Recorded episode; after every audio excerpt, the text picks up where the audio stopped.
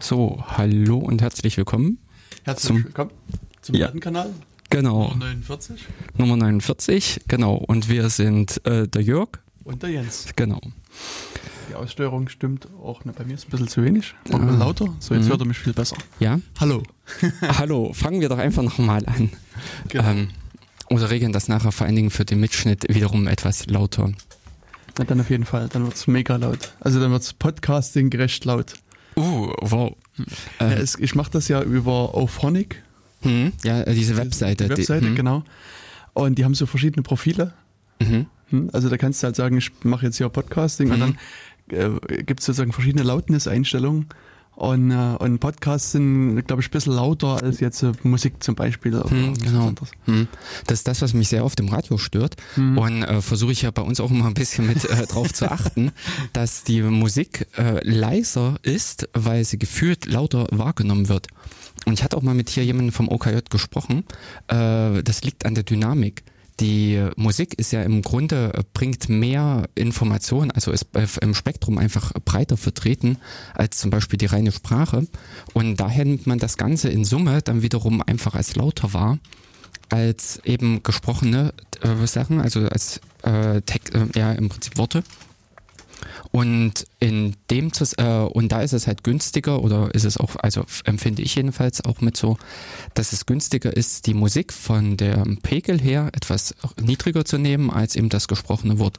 Und das fällt mir zum Beispiel auch mit bei ein, äh, also im Radio bei einigen Interviews auf, dass da wenig Ausgleich geschaffen wird, dass man mit dem Ende des äh, Interviews, wenn man es entsprechend laut gemacht hat, explodieren einem die Ohren oder wenn das Interview beginnt, dann ist erstmal Schweigen. Ja, das stimmt. Und das Gute bei Auphonic ist, dass Mhm. die das auch erkennen. Also die Ah, erkennen Musik und, Ja. und Sprache und die Musik regeln die runter. klasse.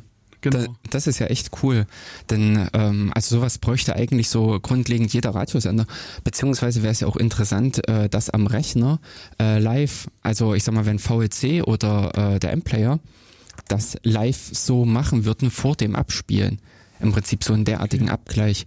Wenn das äh, die Verzögerung Mhm. von 10 Sekunden oder sowas hatten wir durchs Puffern, äh, durchs Puffern sowieso immer drin und dann könnten die theoretisch auch diesen Puffer analysieren. Stimmt.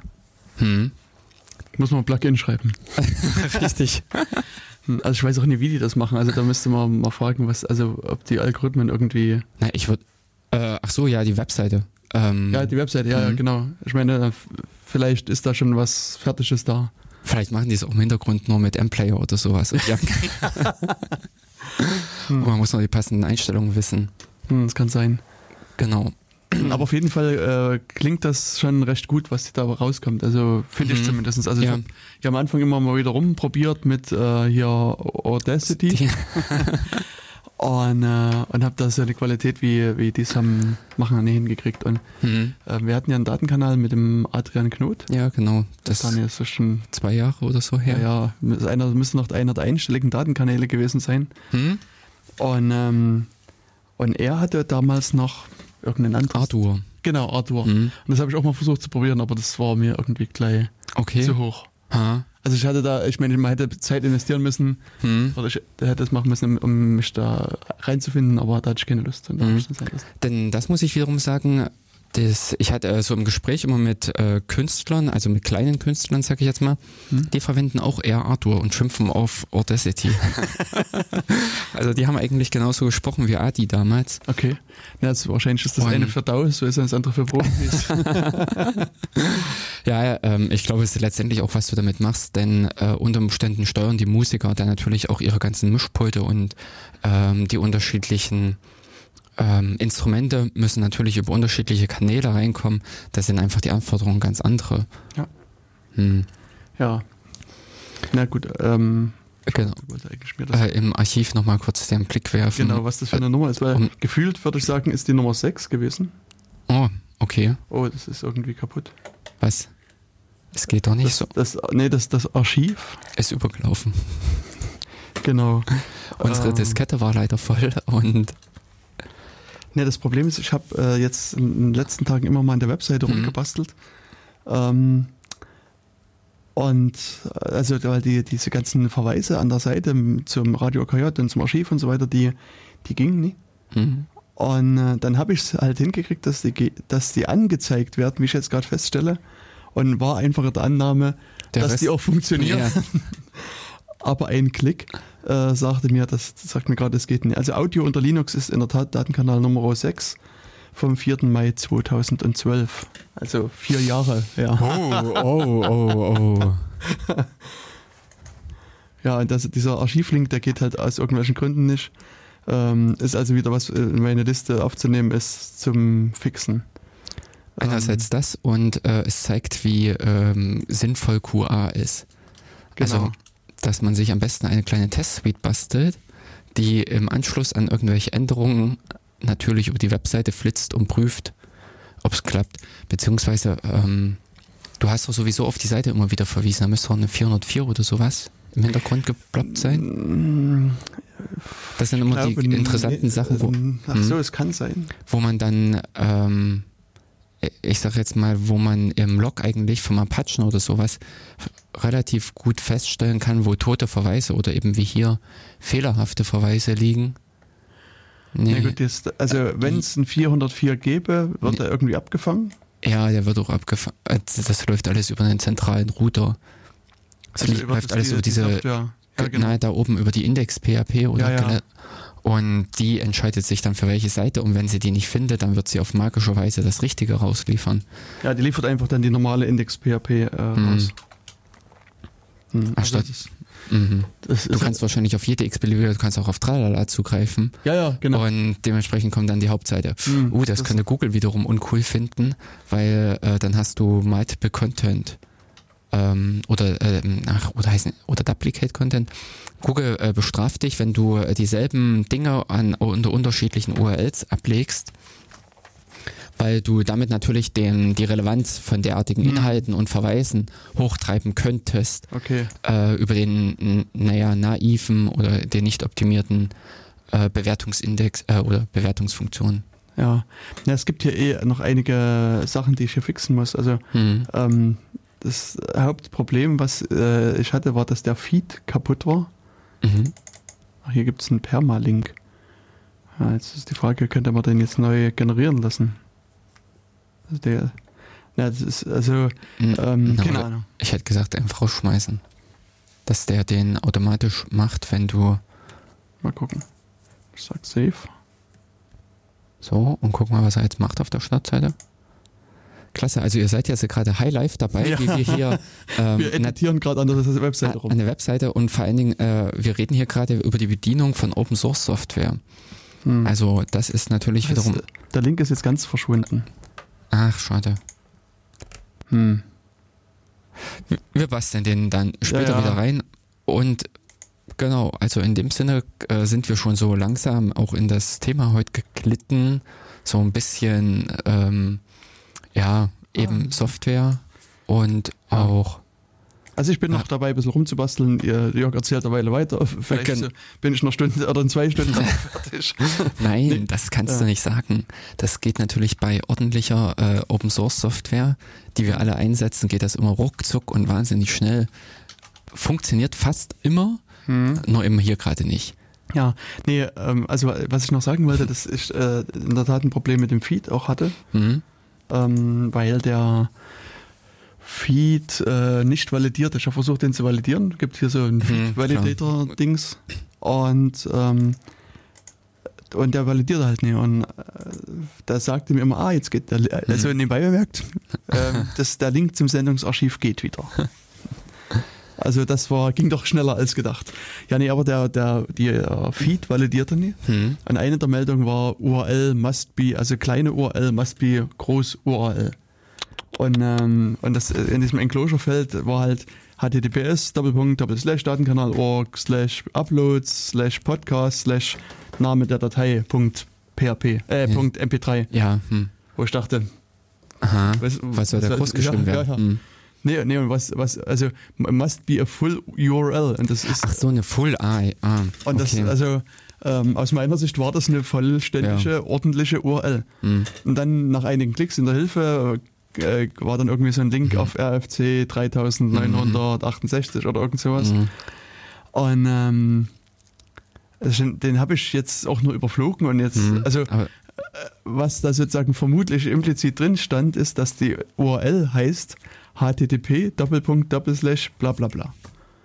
Hm. Daraufhin habe ich dann alle meine ähm, URLs, die, äh, also die, die Links zu den Audiodateien geändert in http-datenkanal.org, bum, bum, bum, und schon war die Meldung verschwunden. Hey, ich, äh, das hast du doch vorher. Nee, ich hatte vorher das relativ angegeben. Ach so. Ich hatte ah. nur auf, auf Uploads, Podcast und sozusagen Ach die so. Base-URL Ja, ist https-datenkanal.org okay. Hm. und dann, dann gefiel das nicht. Also da musste ich jetzt überall äh, HTTP den dann schreiben und schon Mhm. ging's. Äh, das, das Hauptproblem, glaube ich, was äh, dann, oder der Spaß, der, Mhm. den, den das dann vielleicht den einen oder anderen bereitet hat, dass die ganzen Beiträge dann quasi als neu. also es könnte sein, dass der eine oder andere von euch jetzt nochmal Den Datenkanal äh, 6 so, hört. ja genau, also so, so 47 Sendungen nochmal neu anhört. Na, wir waren wahnsinnig fleißig in den letzten drei genau, Wochen genau. und haben entsprechend produziert. Ja. Nee, und es gibt auch noch einige Fehler in dem, in dem, in dem Feed. Also ich musste noch ein bisschen weiter was verbessern, aber einige Sachen habe ich noch nicht richtig Ja. verstanden. Wo, also, weil das sieht für mich wieder korrekt aus, aber es ist offensichtlich nicht korrekt und da muss ich erst nochmal Hm. rumspielen und, und, und Zeug machen. Und das, Hm. Ich hatte dich jetzt etwas falsch äh, verstanden, weil ich deine, äh, das, was du als erstes genannt hattest, auch schon als eine Full-URL mitgenommen hatte. Aber ich dachte nämlich noch, die wollten auf das äh, U, äh, URI Doppelpunkt Nee, nee, HTTP hinaus. Uh. Stimmt, das steht noch aus. Das war so das vom äh, letzten, ich weiß gar nicht, ich glaube, das hatten wir im vorletzten Äh, ja, ich Datenkanal wollte jetzt auch sagen, im vorletzten war das, Ja, das hatte ich nämlich noch mit in die Dings reingenommen, in die ne, dass wir uns nochmal über Orns, Oris und Urs unterhalten. und glaubt, damit kann man eine Sendung auch füllen. Ja, ja, auf jeden Fall. Genau, also auf alle Fälle, da klappt der Link erstmal hier hin. Das ist schon mal ziemlich cool.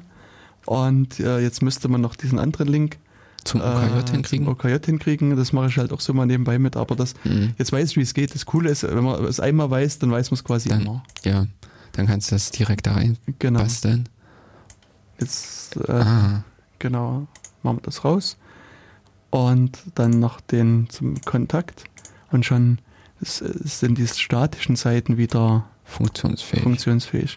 Ja, das ist, ist einfach deswegen gekommen, glaube ich zumindest, äh, weil jemand sich so ein bisschen beschwert hatte, dass ähm, die ähm, äh, URL von einem Datenkanal war datenkanal.org slash indexphp Fragezeichen Hm, genau, Und so das weiter. Ist Und das- ähm, missfiel demjenigen. Ja, ist auch. Ja, und da habe ich gedacht, okay, das fixe ich mal und war, vermutlich ist das andere dabei irgendwie kaputt gegangen. Genau, jetzt haut es aber wieder hin. Hm. Genau, und der andere Link klappt auch. Super.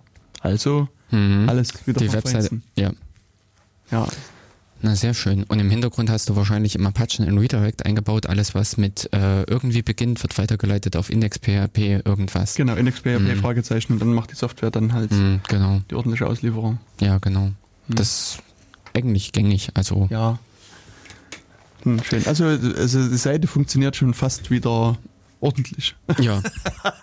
es, Es wird immer besser, sozusagen. Und ähm, ich muss mal gucken, der, ich hatte nämlich hier auch das äh, über den Datenkanal Twitter und Twitter-Feed mal gefragt, ob jemand sich mit Mhm. den Feeds auskennt.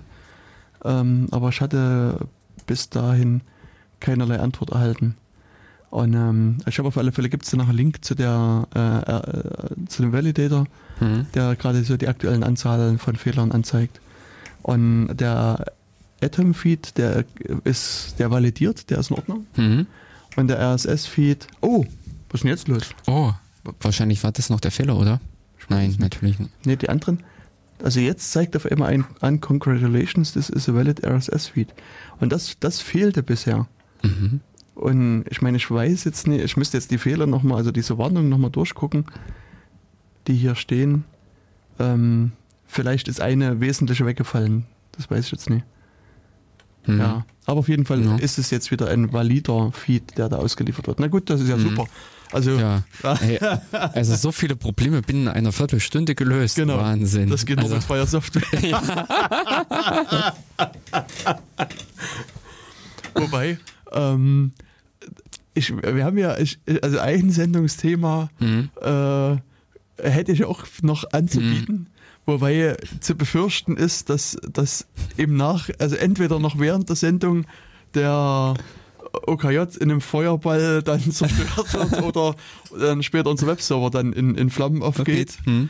weil ähm, es gibt so ein, so ein neues System, was in Linux Einzug gehalten hat, was mit D endet Ja. und äh, das äh, System Ja, ja, ja, ja. ja. und das ist ja doch ein anhaltender Quell von Diskussion diversen, oder- ja, Flame Wars Ja, ja.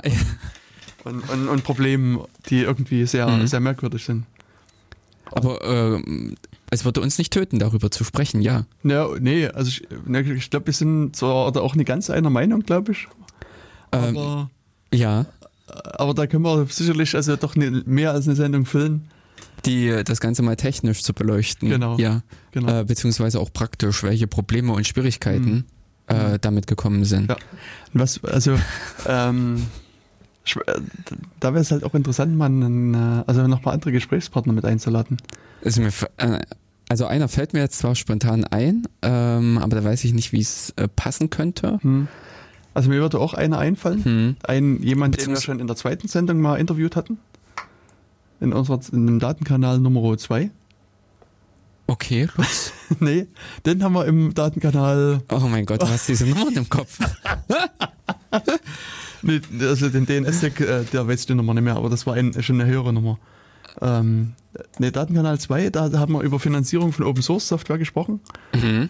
Und da, also damals war das Problem, dass die Sendung nicht ordentlich aufgezeichnet wurde. Da war so ein, so ein gleichmäßiges Rauschen unten drunter. Ach ja, wo der Pegel, äh, also Genau, Hm. was ich nie weggekriegt habe. Also die Sendung ist, glaube ich, auch online, also man kann die sich anhören. hm, Also, aber es es ist letztlich, ich glaube, man versteht uns auch, was wir sagen, aber du hast quasi so, ein permanentes Rauschen, wo du Mhm. irgendwie nach zwei Minuten sagst, nee, also. hm, Und diverse Leute hatten mir angeboten, das nochmal zu bearbeiten, mhm. aber bisher hat das noch niemand in die Hand genommen.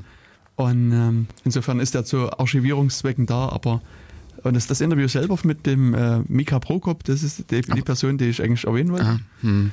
Ähm, das ist noch online. Also die, das, das Interview habe ich vorher mit, mit Skype damals, glaube ich, aufgenommen. Und das ist noch online. Mhm. Das kann man sich noch anhören. Und Und- hast du die Sendung nochmal durch den Fan, ähm, Nee, habe ich noch nie gemacht. Das wäre vielleicht nochmal eine Idee. Vielleicht hat er nämlich einen interessanten, coolen Filter dabei, der Mhm. genau dir das, wenn es nämlich ein gleichmäßiges Rauschen ist, dann könnte es ähm, ganz gut rausgehen. Okay. Muss mal gucken. Oh, Ja, und, Mika, der hat, also den habe ich mal in einer Diskussion erlebt, wo Mhm. auch so, so ein bisschen der Nutzwert von, von Systemd angezweifelt worden ist. Und bei ihm ist es zumindest so, dass er für sich schon einen ganz konkreten Nutzwert sieht, weil er ähm, entwickelt ja diese Hm, Krümmel-Distribution. genau. Hm. Und ihm bringt Systemd halt in der Tat viele Vorteile, so nach seiner Schilderung. Und da, Mhm. da wäre es halt schon interessant, ähm, sich mal mit ihm zu unterhalten, weil, weil er doch eine recht klare Meinung dazu hat und auch so wirklich über die Vorteile reden kann, die es aus seiner Sicht gibt. Hm, Na, ich sehe es im Prinzip auch noch so ein bisschen auf der technischen Seite. Das ist so ein bisschen, hat auch ähm, mit System D ist die Philosophie etwas gebrochen. Hm. Das ist ja auch ein bisschen immer was mit in der Kritik steht. Genau. Aber so als Kernding, äh, Logging oder sowas, das sollte nicht unbedingt mehr über die ähm, äh, Dev, ähm, DevSyslog laufen, Hm. Äh, dass man da über den Socket äh, äh, kommuniziert, sondern im Prinzip ganz regulär über Standard-In, Standard-Out Hm. äh, oder in dem Sinne Standard-Out, Standard-Error so rum. Hm. Und ähm, auch Netzwerkkommunikation, das ist das hier äh, mit äh, KUPS und äh, solchen Geschichten, Mhm. weiß ich, da äh, oder da habe ich im Prinzip große Diskussionen mit einer Anfangszeit erlebt. Das finde ich nämlich, das ist so ein bisschen auch eine Philosophiewandel, einfach wie man damit umgeht, was ich im Grunde auch besser finde, als eben jeder implementiert äh, die Logging-Geschichten. Jeder implementiert, äh, wie starte ich einen Dienst. Jeder implementiert, wie mache ich einen ordentlichen Socket auf und solche Sachen. Ähm, was ich aus der Sicht eben schon wiederum mit als positiv fürs Gesamtsystem ansehe, aber in dem Sinne aber auch verwoben halt als ein Philosophiewandel mit dem äh, Einzug von System D, wo ihm natürlich äh, oder dem Ding auch das angekreidet wird. Ja, Na, was, was letztlich für mich immer äh, wichtig ist, dass ich als, als, sagen wir mal, in dem Sinne Anwender die Wahl haben will. Weißt du, wenn ich der Meinung bin, ich will DevSyslog nutzen oder ich will halt irgendwas anderes nutzen, dann, dann möchte ich gerne, dass mich, mich das Programm auch unterstützt. Oder was, was mich eigentlich bei System, die eigentlich am meisten stört, so als wieder Mhm. sozusagen als Anwender, also als Admin in dem Falle, dass, dass das aus meiner Sicht keinerlei vernünftigen Logging in, in dem Sinne besitzt, Mhm. dass, ich, dass ich über einen Fehler irgendwie informiert bin. Also ich habe da wirklich schon Stunden rein verloren, weil ich äh, unklar, also weil Mhm. der Systemd eine unklare Fehlermeldung gegeben hat. Beziehungsweise äh, verschiedene Systemd-Befehle Mhm. geben verschiedenen Output. Okay, das müsste man mal am Beispiel äh, äh, Also angucken. Journal CTL-XN Mhm. ist anders, hat dann einen anderen Output als System CTL Status Servicename. Okay, Und ich, ich habe Mhm. damals, also sag mal, ja, ja. ich weiß nicht, ob das irgendwo dokumentiert ist, also das ist das, das Gute wie das Schlechte daran, also da, das ist, würde ich Mhm. eher als neutral betrachten, dass, die, dass das sehr gut und sehr umfassend dokumentiert ist, aber es sind halt Romane, die ich erstmal lesen muss. Also um, um da Mhm. reinzukommen, Mhm. muss ich erstmal wirklich extrem viel lesen. Also es kann sein, dass das Mhm. vielleicht irgendwo dokumentiert ist, aber die Stelle habe ich nie gefunden. Ich Ja. hatte auch keine Lust, also wirklich So. seitenweise das, das, Mhm. das Konzept mit da durchzulesen. Mhm. Und da bin ich halt also einmal wirklich massiv reingeflogen, weil ich immer wieder, so, ich weiß nicht, ich sag mal, ich glaube Journal CTL benutzt habe Mhm. und da stand halt also nichts Relevantes. Und dann, dann so probierst du, guckst wieder, was, was zeigt er jetzt an und, und dann ändert sich nicht. Und, und dann durch nur einen dummen Zufall bin ich auf System CTL Mhm. Status, habe Mhm, ich das mal aufgerufen und da stand die Fehlerausgabe des Prozesses mit drin. Mhm. Okay. Und, und da, Das- und der Prozess hat auch genau gesagt, wo sein Problem ist. Mhm. Und dann war, war das innerhalb von wenigen Sekunden erledigt. Okay. Und äh, ja, also das sind so äh, äh, die praktischen ein- Fälle, ja. Ja, genau. Mhm. Ähm, das natürlich im Prinzip, was es jetzt auch schwierig macht. Einerseits muss die ganze Software umgestellt werden, was Mhm. natürlich wiederum zu Fehlern oder Verwirrung im Rahmen auch schon alleine erstmal der softwaretechnischen Geschichte führt. Und natürlich ist der Anwender auch wieder mit ganz anderen Dingen konfrontiert. Mhm. Sprich, im Prinzip ist, es sind ja diese ganzen Shell-Skripte und ähnliches weggefallen Ja. von der Konfiguration, von der Art und Weise. Es ist, also äh, ich weiß nicht, ob man wahrscheinlich in fünf Jahren immer noch äh, dieses Rumoren da ist oder ob man dann einfach angekommen ist in der anderen Welt. Hm. Und umgekehrt die Frage, ähm, war denn nicht unter Umständen bei Einführung diverser anderer?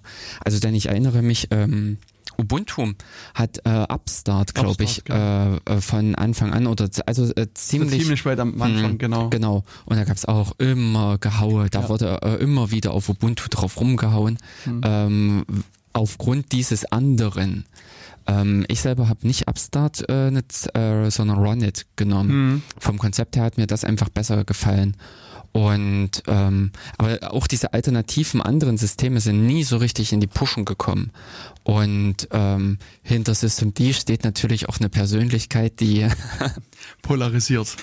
ja, genau. Und die auch Dinge äh, durchdrückt und auch Ja. durchdrücken kann. Also die sitzt ja auch an einer gewissen Machtposition mit. Und dadurch ist es einfach vielleicht äh, zum Tragen gekommen. Ja. Ähm, ansonsten wäre äh, wahrscheinlich das nächste Init-System entstanden, was vor sich hin dümpelt. ja. Aber so in Summe finde ich es halt einfach interessant.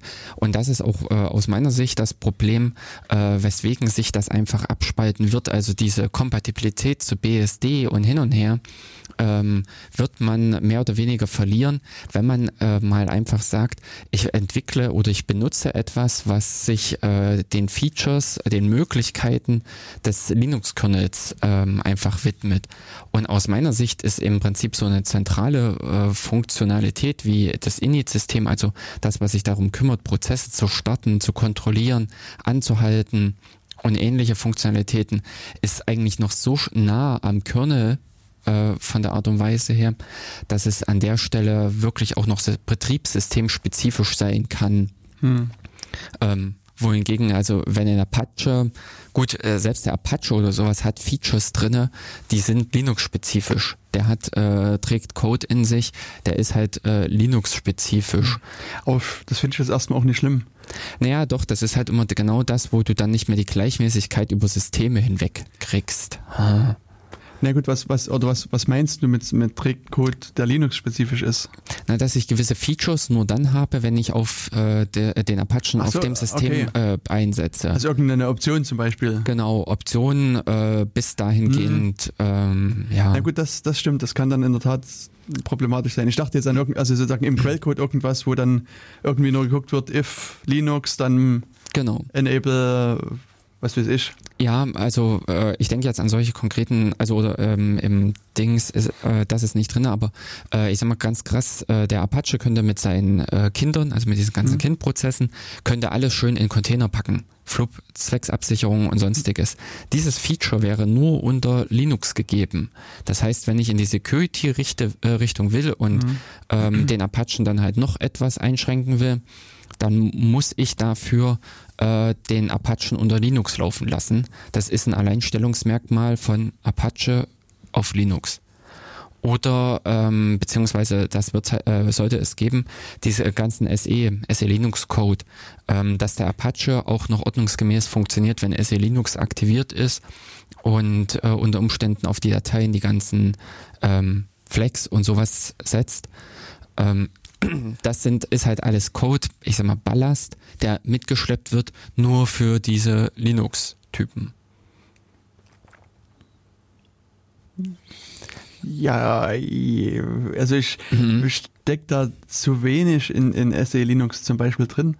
Aber mein Gefühl war immer, dass das quasi eh extern läuft. Also, dass der Apache, ob den, Mhm. den geht das sozusagen gar nicht. Also, der muss nicht unbedingt wissen, ob da irgendwie SE Linux da ist oder nicht, sondern das wird von außen. das kannst du von außen die, die, die, Also, weiß nicht. Diese äh, Tags, also diese, ähm, ach, mei, äh, nicht Attribute, ähm, aber äh, diese ähm, Markierungen und sowas, Mhm. ja, äh, die kannst du setzen über Dateien und ähnliches, aber auch einige Sachen, wenn du sie halt besser nutzen willst, ähm, steuerst du sie in dem Sinn auch mit über die Prozesse. Okay. Also dass du zum Beispiel auch gewisse Rechte mit abgibst. Hm. Oder beziehungsweise das ähm, äh, in, äh, unter Linux gibt es ja nicht nur dieses eigentliche Rechtesystem, wobei das ähm, ähm, diese Standard Execute Read und so ähnliches, ähm, sondern die ACLs. äh, ja die einzelne, nee ich meinte jetzt die Capabilities. Ach so, okay. Ja. Ähm, hm. Hm. Ähm, ich glaube, das hängt zwar auch mit dem POSIX drin, die, Cap äh, die Capabilities sind Mhm. auch POSIX, aber ähm, da ist wohl auch nur, glaube ich, die Hälfte von dem spezifiziert ähm, Okay. und sowas. Ich glaube, äh, also das ist jetzt äh, äh, gefährliches Viertel- oder Achtelwissen, Mhm. ähm, wie weit das, aber das ist zum Beispiel auch wieder eine Funktionalität, wenn ich m, dem Prozess forke und ihm das Recht entziehen möchte, dass er pingen darf, also dass er auf äh, RAW Network Sockets äh, zugreifen kann oder diese öffnen kann, dann muss ich halt äh, diesen speziellen Setcap So, oder genau. äh, aufrufen, um äh, meinem Kind äh, oder dem äh, geforkten Prozess dann für die Zukunft genau dieses Recht wegzunehmen. Und äh, dieser Z-Cap, äh, der ist ja unter Windows, äh, wird er wahrscheinlich nicht existieren und ähnliches. Es ist ähm, auf alle Fälle eine Sache für ähm, äh, Software, die plattformübergreifend sein sollte. Es ist eine Illusion, dass überall POSIX existiert, geschweige denn äh, auf gleiche Art und Weise überall implementiert ist. Und äh, es wäre schade, wenn man auf vielen Plattformen einfach nicht die Möglichkeiten der Plattform nutzt. Genau. Ich meine, das ist ja wie GNU-Software letztlich auch, weißt du? Ja, genau. Also Das, das sind auch mehr als nur POSIX. ja, genau. Das ist einfach nochmal im Prinzip eins draufgesetzt, nochmal eine Abstraktionsschicht, wo man dann auch wiederum hofft, dass auf dem einen GNU-System die gleichen äh, Sachen gelten wie auf einem anderen. Ja. Und denn äh, was mir jetzt einfach einfiel in Bezug auf diese Container, also auf diese LXC, äh, die waren ja im BSD schon wesentlich länger drinne. Die, äh, ähm, also die äh, Jails, Root Mhm. Jails, Tschüss. äh, äh, die äh, gab es ja dort schon wesentlich länger. Sprich, im Prinzip ist, äh, ist schade, wenn solche Funktionen einfach nicht mit sinnvoll eingesetzt werden. okay. Mm. Und das ist letztendlich ja das, was auch eben Systemd jetzt massiv tut. Hm. Also die haben viele neue äh, Konzepte eingebracht. Hier im Login-Prozess fummeln sie mit rum und solche Sachen alles. ähm, das ist einfach da, wo man dann, naja, man hat ja über die Zeit hin äh, beobachtet, dass äh, mit dem Login wurden ominöse äh, Environment-Variablen gesetzt. Äh, ich äh, ich denke da nur hier an SSH, um die SSH-Keys dann entsprechend in dem SSH-Agent hinterlegen zu können.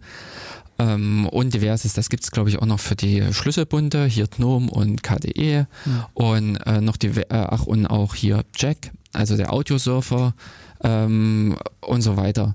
Ähm, das sind solche Sachen, das fühlt sich in der Masse dann irgendwie so unschön an. Und wenn da natürlich mal andere Konzepte oder so und eine Vereinheitlichung herkommen, was ja so ein bisschen auch schon mal mit Debus, Debus ist ja auch so ein geschlagenes System, ja. wo jeder drauf rumgehackt hat. Hm. Ähm, hm. Ne, ich kann mich nur, weil du das jetzt gerade sagst, erinnern, das ist jetzt vor ein paar Tagen erst, da hm. war jemand im, im äh, Crowdspace-Chat, der auch äh, wahrscheinlich, ich weiß gar nicht, wahrscheinlich irgendwo Support macht. Mhm. Aber meinte, die hatten jetzt so eine, so eine Kundenanfrage, dass, dass äh, immer wenn sich der der, also die haben irgendwie, die liefern wahrscheinlich eine gesamte Umgebung mit Apachen und mhm. anderer Software aus. Und wenn sich der, der Kunde oder der Admin ausloggt, wird der Apache-Prozess beendet. cool. und äh, und äh, na, da gab es wohl einiges hin und her, aber es war am Ende so ein System-D-Fehler. Also was heißt ah. Fehler? Das war, mhm. also ja, ja. aus mhm. System-D-Sicht nee. war es mhm. kein Fehler, die, das war intended. Mhm aber halt, also jeder normale Mensch, will ich mal sagen, hat das als Fehler betrachtet. Also das war ähm, also ein, ein, Bug, der, also der, dieser Bug hat es auch vorher schon mal so quer durch die, die News-Seiten da geschafft. Mhm. Ähm, ja, und das, das ist halt so, wenn du, wenn der, der guckt halt, ob du als Nutzer eingeloggt bist und wenn du ausge, also wenn du dich ausloggst, beendet er alle deine Nutzerprozesse. Und wenn du Genau. Halt irgendwo. Ähm also äh, der, äh, das war jetzt nämlich auch meine Vermutung. Der ähm, äh, Admin hat mhm äh, selbst noch genau. den Apachen ja. neu gestartet und Umstände einfach nur noch mal einen Reload, also mhm. einen Restart gemacht, woraufhin natürlich der Apache im selben Container steckte ja. und äh, der Container wird am Ende weg. Genau. Und das, also damals war das Problem, also als ich das gehört habe, dass sich eben Leute aufgeregt haben, dass ihre ganzen Screen- und T-Mux-Sessions mit leer geräumt worden sind. Mhm. und na, das, also ich meine, ich benutze ja nicht umsonst Screen, Tmux oder irgendeine Software, weißt du? Also ich will ja quasi ah. eine Persistenz über, über die Sitzung haben. Aber woran erkennt man, dass ein Screen äh, genau das ist oder in Tmux? Dass, mhm. ähm, dass das, dass der Kernel nicht erraten kann, dass das ein derartig persistent ist, also äh, Fleck oder sowas gibt's halt nicht an diesem Programm. Bitte lass mich leben. Mhm. Beziehungsweise die äh, besonderen Programme würden natürlich dieses Fleck setzen, damit sie auch weiterhin existieren. Ja. Ähm, das ist, äh, also letztendlich läuft es ja nur darauf hinaus, dass man den aus der aktuellen Session rausschmeißt und eine eigene Session ähm, reinpackt. Hm. Ja, also hm. es, es, gibt immer mal wieder so System, die Sachen, wo ich sage, pff, ich weiß nicht, ob man das so mit dem Holzhammer einfach mal durchsetzen muss. Na, was heißt mit einem Holzhammer durchsetzen? Also ähm, ich sage jetzt mal, das sind Kollateral, äh, Kollateralschäden. Das sind aber massive. Also bei sowas würde ich mir wünschen, dass sie sagen, okay, passt auf, in fünf Versionen meinetwegen passiert das. Du, da reagiert auch keiner drauf. Aber dann hat dann dann haben die Leute Chance drauf zu reagieren an, an also ich lese naja. halt relativ regelmäßig mhm. irgendwelche Release Notes mhm. und, und dann habe ich die Hoffnung, dass mir das auffallen würde. Aber ähm, also die Release Note würde ja eigentlich nur bedeuten ähm, ein, ähm, Schließen des Containers äh, am Ende einer Session. So, deutet man daraus, dass mein Screen wegfliegt? Na gut, das, das müssen wir dann von dem Programmierer erwarten, dass er auch so ein bisschen vorausschauend das Ganze macht. Also hier. Äh okay. Äh, ich sehe es halt äh, wirklich als nicht, äh, also als schwierig im Prinzip vorherzusehen, was so alles äh, passieren könnte. Mhm. Denn ähm, dieses mit den Ach genau, ich habe nämlich das gleiche Problem bei mir, also oder, äh, von der gleichen Konstellation her gehabt mit dem Apachen. Ich habe bei mir äh, grundlegend ähm, alle, ähm, na, wenn ich eine Shell gestartet habe, habe ich grundlegend gesagt, hier, ich möchte nur maximal 500 Prozesse oder sowas mhm. haben. Also die mit ja, U-Limit genau. äh, das Ding eingeschränkt. Falls mir mal wieder irgend so eine nette Fogbombe aus Versehen reinrutscht, puff, ist das wenigstens abgefangen. Ja. Problem ist aber eben genau, wenn du dann anfängst und den Apachen oder diverse Dienste neu startest, dann laufen die genau auch mit dieser Beschränkung. Das heißt also, ähm, ich habe dann äh, ganz normal gearbeitet, gearbeitet, gearbeitet und kriegst du irgendwann mal im Apache-Log so eine obskure Fehlermeldung, konnte mich nicht mehr forken.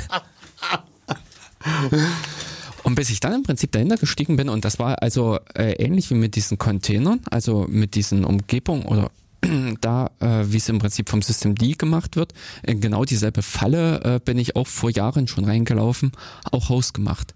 Ja, aber das äh, war dann ja dein Fehler, weißt du, du hast sozusagen, du hast lokal in deiner Config was geändert, was ein Problem verursacht hat. Genau. Hier ist, ist der Programmierer hingegangen und hat für äh, vermutlich sehr, sehr viele Nutzer ein Problem verursacht. Mm, Ja, ähm, also einerseits, äh, der, er wird äh, dieses Problem halt auch nicht äh, vorhergesehen haben. Das denke ich mal, wird einfach das Problem sein. Äh, denn diese Einschränkung der Prozesse, die habe ich mittlerweile beobachtet, existiert auch ähm, äh, beim Debian, setzen die die auch mittlerweile. Das unlimit. Ja, genau. Ja, Dass es nicht mehr auf unendlich steht, sondern dass, ähm, wenn so eine Bombe mal losgeht, und das ist einfach nur der Programmierer oder von Systemd saß da einfach an einem größeren Hebel.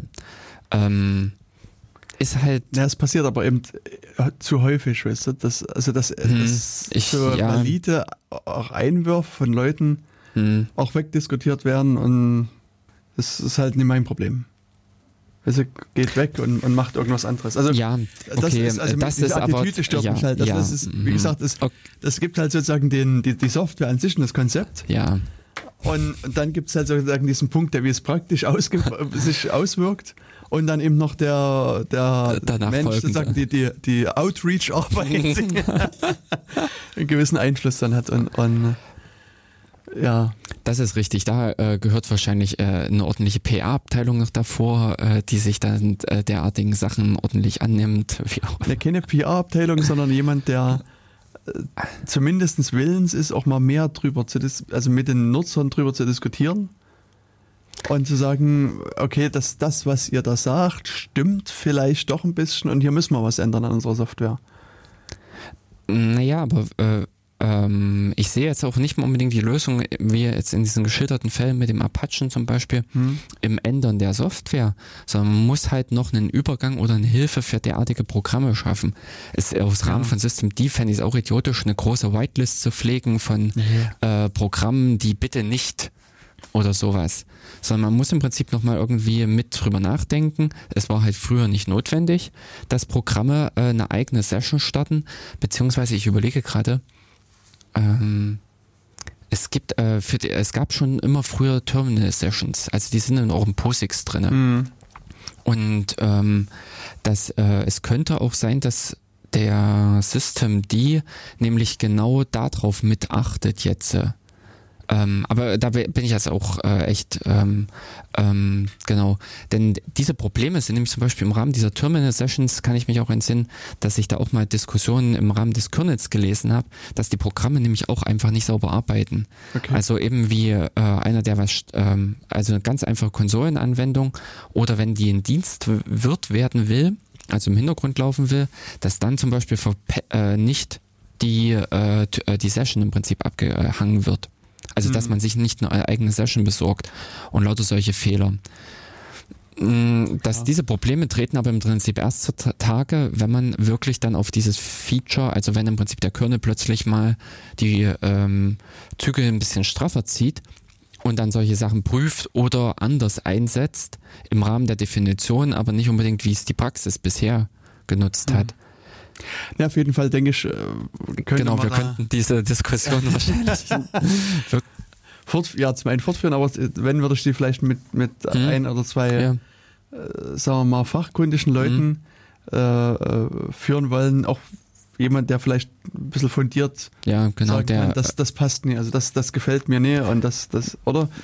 Ich meine, mal gucken, was da passiert. Also da, Genau, gesagt. Mika ist mir dann aufgefallen, also dass der Mhm. das sehr verteidigt hat also, Mhm. Und auch, auch für sich ganz klar die Vorteile sieht bei Mhm. seiner Distro. Und ähm, ja, und ich sehe ich sehe bei mir halt sozusagen einfach die Nachteile, dass es mich extrem viel Zeit gekostet hat, das Ganze zu debuggen und, und Fehler zu berichtigen. Und, und Mhm. das ist gefühlt wirklich ein Ausreißer gegenüber sämtlicher anderer Software. Das, also Mhm. was, was da, was ich sozusagen schon an, an Frust da rein Mhm. investiert habe. Und das, das ist so das, was mich eigentlich Mhm. stört. Also, ich meine, ich bin schon willens, so ein bisschen äh, mich da einzuarbeiten Ja, in Software, aber äh, wie gesagt, also hier war es einfach bisher Zu viel. zu viel. Mhm.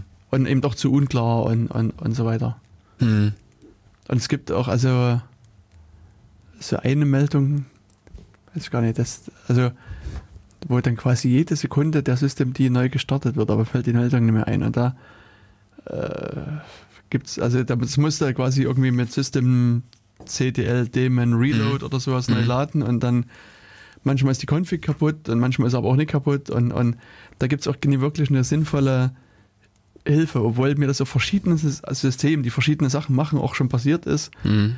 Und ähm, ja, und, und also ich hatte einmal so einen witzigen Fall, da ist, äh, da war die, die Last, also das, sagen wir mal, die, die Systeme, die Mhm. da liefen, haben ein bisschen zu viel RAM gebraucht, sind, sind ins Swappen gekommen. Mhm. Und, ähm, und der System die ist aber auch irgendwie getimeoutet. Der, der, also ich konnte, Mhm. habe versucht, da Befehle aus, ab- abzusetzen an denen Mhm. und die kamen aber nicht mehr an. Also das gab, der, der Shell hat gewartet und irgendwann Oh. kam halt ein Timeout. Mhm. Dann habe ich gedacht, okay, kein Problem, schießt einfach die diversen Prozesse ab. Mhm. Weit gefehlt. Das, das ging zwar, der Prozess ging, aber System D war sozusagen so schlau. Hat erkannt, dass da was hatte fehlt. quasi gleich wieder gestartet und da Mhm. Habe ich also nur sozusagen für den Moment mal mehr Last auf das System nochmal erzeugt, weil das Runterfahren und Neustarten Mhm. mehr gekostet hat. Und, und ich habe jetzt, ich überlege schon die ganze Zeit, was ich am Ende gemacht habe, um das Ganze wieder an, unter Kontrolle zu kriegen, weil Mhm. auch, auch runterfahren der Kiste ging. Mhm. Naja, du kannst es dir ja nicht sagen, fahr runter. Ja, ja, Mhm. genau. Also das, das war also ein ziemliche, also ich vermutlich habe ich dann einfach so Hardware-Reset gemacht.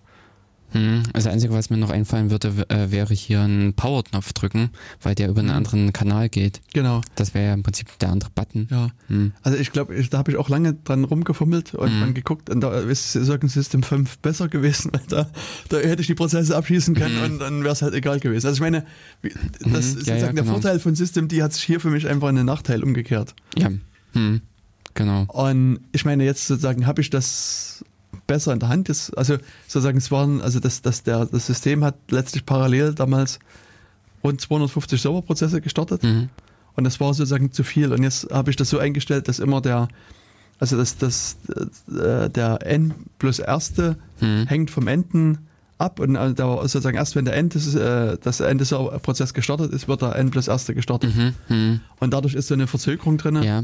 Und, ähm, und, und jetzt läuft das auch. Also das, Mhm. das war am Ende die Lösung, Mhm. das so, So gestartet. sequenzialisieren. Mhm. Mhm. Also auch hier quasi der Vorteil, alles wird parallel gestartet, ist Genau. quasi hier wieder der Nachteil und das musste ich alles manuell quasi wieder umbauen. Also das Mhm. in dieser Override-Conf, dann Mhm. äh, musste ich halt immer dann gucken nach, was Server Prozess N-1 macht und, und, und so weiter. Ja. Ähm, ja, genau, aber es sind so, das zum Beispiel eben, dass mir diese Parallelität und dass diese Parallelität nämlich auch zurückschießen kann, das haben wir ja damals auch schon miterlebt äh, in diesen Anfängen mit StartPar und als das alte, also System 5 äh, Init-System, ähm, ich sag mal, unter Debian umgebaut wurde in die Parallelität hinein, Mhm. dass dann nämlich plötzlich auffiel, ähm, äh, die Prozesse hängen ja in Wirklichkeit voneinander ab, Genau. obwohl sie von der Definition her unabhängig sind. Jetzt plötzlich ist einer gekommen und hat die mal gleichzeitig gestartet und hat Bumm gemacht. Also das sind so hm, äh, in gewisser Weise, äh, also ich halte halt System D oder dieses, was so alles dranhängt, einfach äh, aus dem Grunde mit für fatal. Eben, es sind viele Änderungen einfach passiert, so äh, global gesehen, die eben das Logging, die Art und Weise, wie mit Prozessen umgegangen wird, diese Umstellung auf die neuen Features, sprich im Prinzip die ähm, bisherigen Programme und der Quellcode wurde erst nochmal unter Druck gesetzt, dass sie ordentlich funktionieren und ähm, mit der Art und Weise, wie das Ganze eingeführt wurde, also äh, ich sag mal von der politischen, sozialen Seite her, ähm, das ist einfach eine hochbrisante Mischung. Genau. Hätte man wahrscheinlich sonst nur einen Gefahrenguttransport oder sowas äh, rausgelassen. Und hier ist es, hat sich halt in einem Betriebssystem breit gemacht. Aber ich habe eben äh, auch an solche anderen Geschichten gedacht, wie mit dieser Frustration. Ähm, ähm, fiel mir nämlich genau der äh, ne? BetterFS ein. Äh, na, ich habe BetterFS auch äh, schon bei Zeiten, äh, also relativ zeitig mit eingesetzt gehabt und bin da auch mehr oder weniger von Fehler zu Fehler gesprungen. Ähm, hatte damals auch glücklicherweise halt nur äh, unwichtige, also das Backup vom Backup lag da drauf, Okay. ähm, so dass ich da auch jederzeit im Prinzip drauf verzichten konnte und habe aber auch kontinuierlich damals den ganzen Kram geschrottet. Aha. Also das äh, von der, äh, meine Erfahrungen mit BetterFS waren äh, damals negativ bis dahingehend, dass ich äh, dass es mir das eigentlich auch verübelt hat und ich da noch nie, nicht wieder richtig eingestiegen bin. Okay. Das, ich fand das auch bemerkenswert. Mal gucken, ob ich das jetzt gleich finde. Mhm. Ähm, hier, genau. Am 8. August, also noch vor ganz kurzer Zeit, hat der Twitter-Account von BetterFS Mhm. gesagt, be aware of BetterFS RAID 5 und 6, serious data loss bugs, das sind wir wieder bei dir. Und dann mit dem Zusatz, consider using ZFS on Linux before bugs are fixed. Oh. das ist heavy. Hm. Ähm. Also das fand ich auch eine, also einen sehr interessanten Tweet. Ja, ja, ja, äh, weil das ist krass. Hm. Ähm, ist insofern natürlich äh, witzlos, weil man natürlich nicht irgendwie das komplette System umstellt, ähm, so schlagartig, beziehungsweise wenn man dann drüben ist, dann bleibt man auch drüben. Genau. ähm, hm, interessant. ja. Von der Meldung hatte ich nichts mitbekommen. Hm. Aber was ich umgekehrt sagen muss, mir ist jetzt durchs Android, ist mir ähm, e, entweder F2FS oder FSFS äh, nee, FSFS klingt so nach Subversion. Äh, na, dann war es F2FS. Das ist ein, so ein neues Journaling-System, ja. genau. Äh, wenn man sich so ein bisschen die Featureliste anguckt und alles, ähm, das scheint so ein bisschen äh, klammheimlich links an BetterFS vorbeigefahren zu sein und ähm, recht äh, stabil oder brauchbar zu sein. Also die Android, äh, ist, äh, Android ist mit dem 6er umgestiegen, da ist es mir eben aufgefallen. Und in ähm, und da hatte ich im Prinzip erstmal nur reingeguckt, aber grundlegend ist es halt für ähm, Platten, also auch für ganz normale SSD äh, mit nutzbar oder auch äh, sinnvoll im Einsatz. Und ich hatte auch wirklich schon mal über, äh, erwogen, bei mir zu Hause nämlich äh, das Ext 4 in dem Sinne auf, ein, auf so ein F2FS umzustellen. Äh, kannst du mal kurz gucken, ob das FF, äh, aber ich glaube, es war F2FS. Na, ich hatte jetzt gerade geguckt, weil ich hatte mir gerade eingebildet, dass wir schon mal im Datenkanal, also wir haben ja über da, äh, Datenkanal mal über Dateisysteme geredet, mhm. Datenkanal 12, auch vor sehr langer Zeit, 3. September 2012. Mhm, aber ich Und da haben wir aber also äh, nicht über F2FS ge gesprochen. Ich würde auch bald behaupten, da gab es das noch gar nicht. Also, ja, das kann sein. Ähm, also mir, äh, bei mir ist es wirklich jetzt erst ähm, vor Monaten auf den Schirm aufgetaucht. Mhm.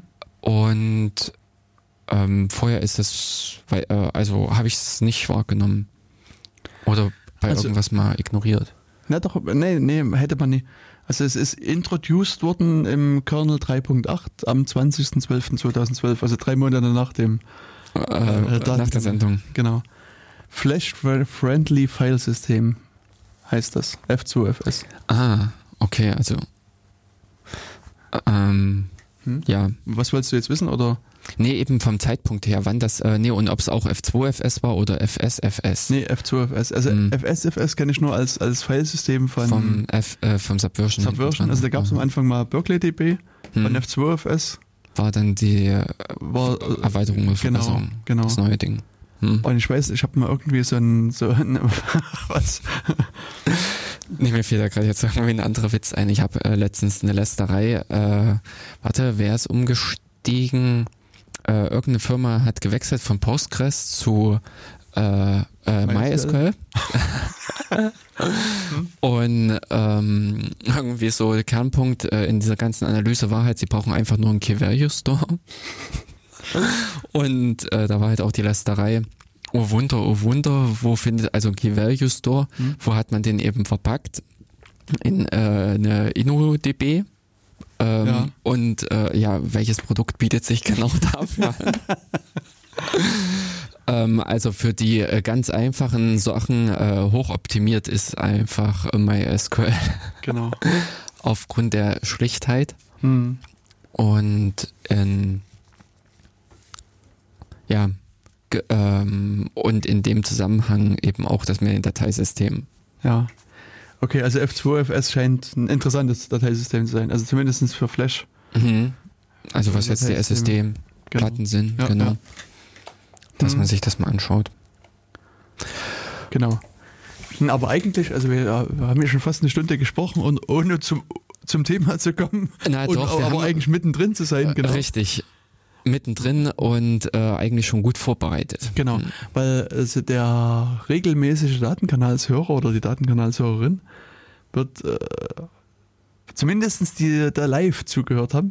von, zum Stand heute. Mhm. Ähm, wir haben ja wissen, dass wir im letzten Datenkanal uns so ein bisschen über die Zukunft, zukünftige Sendung unterhalten haben. Und da war so ein bisschen die Idee, dass wir im Datenkanal 49 über Zufallszahlen machen, aber wir haben beschlossen, dass wir das nochmal ein bisschen weiter nach rau- draußen schieben. Bist du eine echten Zufallszahl? Bis dann, ja genau. Wir warten, Äh, wir also bis der Zufall. Bis, genau. Entschuldigung, Jörg ist bei Primzahlen. Also Ja, besser. das war halt auch unser Disconnect, dass Jörg immer dachte, wir wollen was zu Primzahlen machen und ich war immer der Meinung, wir machen was zu Zufallszahlen und dann äh, ja. das sind halt irgendwie doch zwei verschiedene Paar Schuhe. Ja. Aber beide sind irgendwie Zahlen, das, das da haut wieder hin. Und bei, bei zu Primzahlen fällt mir gerade ein, hat mir damals auch überlegt mit dem Konrad Schöpel, der, wo wir schon mal über Zahlen Mhm. gesprochen haben, da nochmal über Primzahlen zu reden. Ähm, dann müssten wir ihn einfach mal fragen. Also Mhm. Konrad, falls du es hörst äh, und ich dich noch nicht gefragt habe, komm, melde dich mal bei uns. Na, das beziehungsweise grundlegend die Einladung, denn wir wollten auch nochmal bei den Zahlen weitermachen. Äh, für die zahlentheoretischen, also Ja, genau, in der Zahlentheorie und, und da kommen ja dann Primzahlen mit rein in Zahlentheorie. Also das sind ja quasi so Grundbausteine die, der Zahlentheorie. Das sind ja sozusagen die interessantesten Zahlen. Mhm. Nee, ich meinte jetzt auch äh, vor allen Dingen mit in die andere Richtung äh, technische Implementation.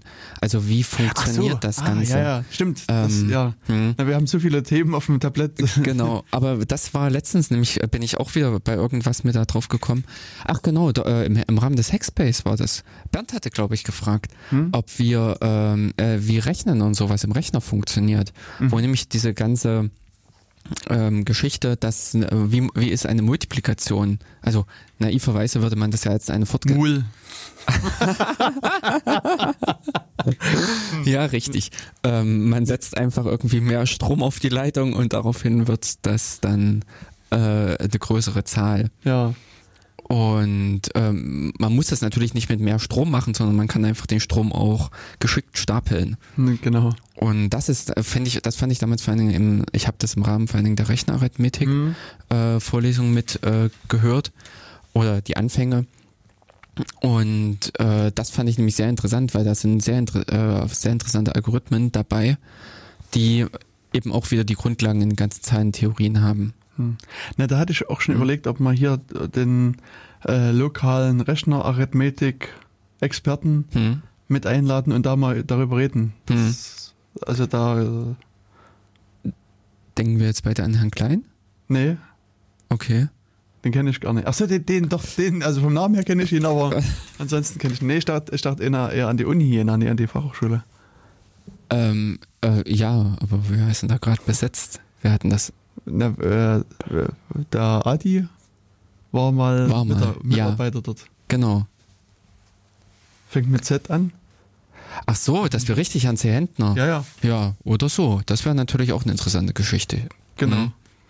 Also das- Denn der wird von der, in, äh, von der Bandbreite her wahrscheinlich auch sehr viel einfach Hm, mitbringen können. hm, Denn ähm, einfach aus seiner ganzen Forschung. Hm. Genau. Also das wäre jetzt, das, da hatte ich jetzt vor kurzem schon mal so drüber nachgedacht und ich denke, das ist bestimmt interessant, ihn da mal mit in die Hm. Sendung Da ins Gespräch mit einzuführen. Hm. Also wie gesagt, das Ihr seht, also die Sendung 137 ist auch schon irgendwie gut geplant. genau. Hm. Ich meine, demnächst kann man ja die Sendungsplanung wieder außerhalb des Mikros machen. Ja, wieso? Das ist im Prinzip live einbindender Zuhörer. Und übrigens, ihr könnt uns im Studio erreichen unter 03641 5 und 5 mal die 2. Genau, aber dazu muss das erst freigeschalten sein. Nee. Ich dachte, Also, ich glaube, die Diskussion hatten wir schon mal. Das Ergebnis soll ein bisschen ändern. Also, ähm, klingelt einfach mal an und dann können wir im Prinzip euch sagen, ob ihr durchkommt oder nicht. genau. Also ich müsste mal sehen, wie man das abnimmt. Das ist, also das wird wahrscheinlich gar Mhm. nicht so ganz trivial sein. Okay, na mal gucken. Vielleicht Mhm. klingelt das, das und dann, dann geht's los. Genau.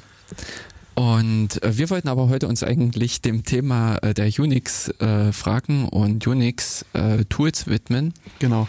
Ich hatte nämlich vor kurzem mal, ähm, ist mir ein, ein Link über die Fü- äh, Füße gelaufen von der Seite fossbytes.com und äh, die haben angeblich die Top 50 Linux-Systemadministrator Interview Questions gehört, die noch nie ein HR-Mensch gehört hat.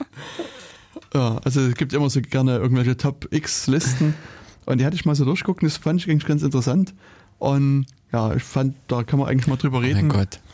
Äh, Also ich selber habe die Liste mir vorhin nicht angeguckt. Daher wir sind, äh, bin ich jetzt auch voll authentisch. Genau. Stimmt, Jörg ist jetzt sozusagen der Interviewpartner, aber vielleicht geben wir Jörg noch ein bisschen Gelegenheit zum Nachdenken und, und spielen mal Musik ein. Das wäre doch nach einer Stunde ganz passend. Ja, sehr schön. Ja, jetzt müssen wir noch. Ich greife einfach mal hier in die Liste rein, oder? Ja, so irgendwas aus. Und zwar Jörg sucht sich aus Liv Margaret mit dem Titel Spinning. Uh.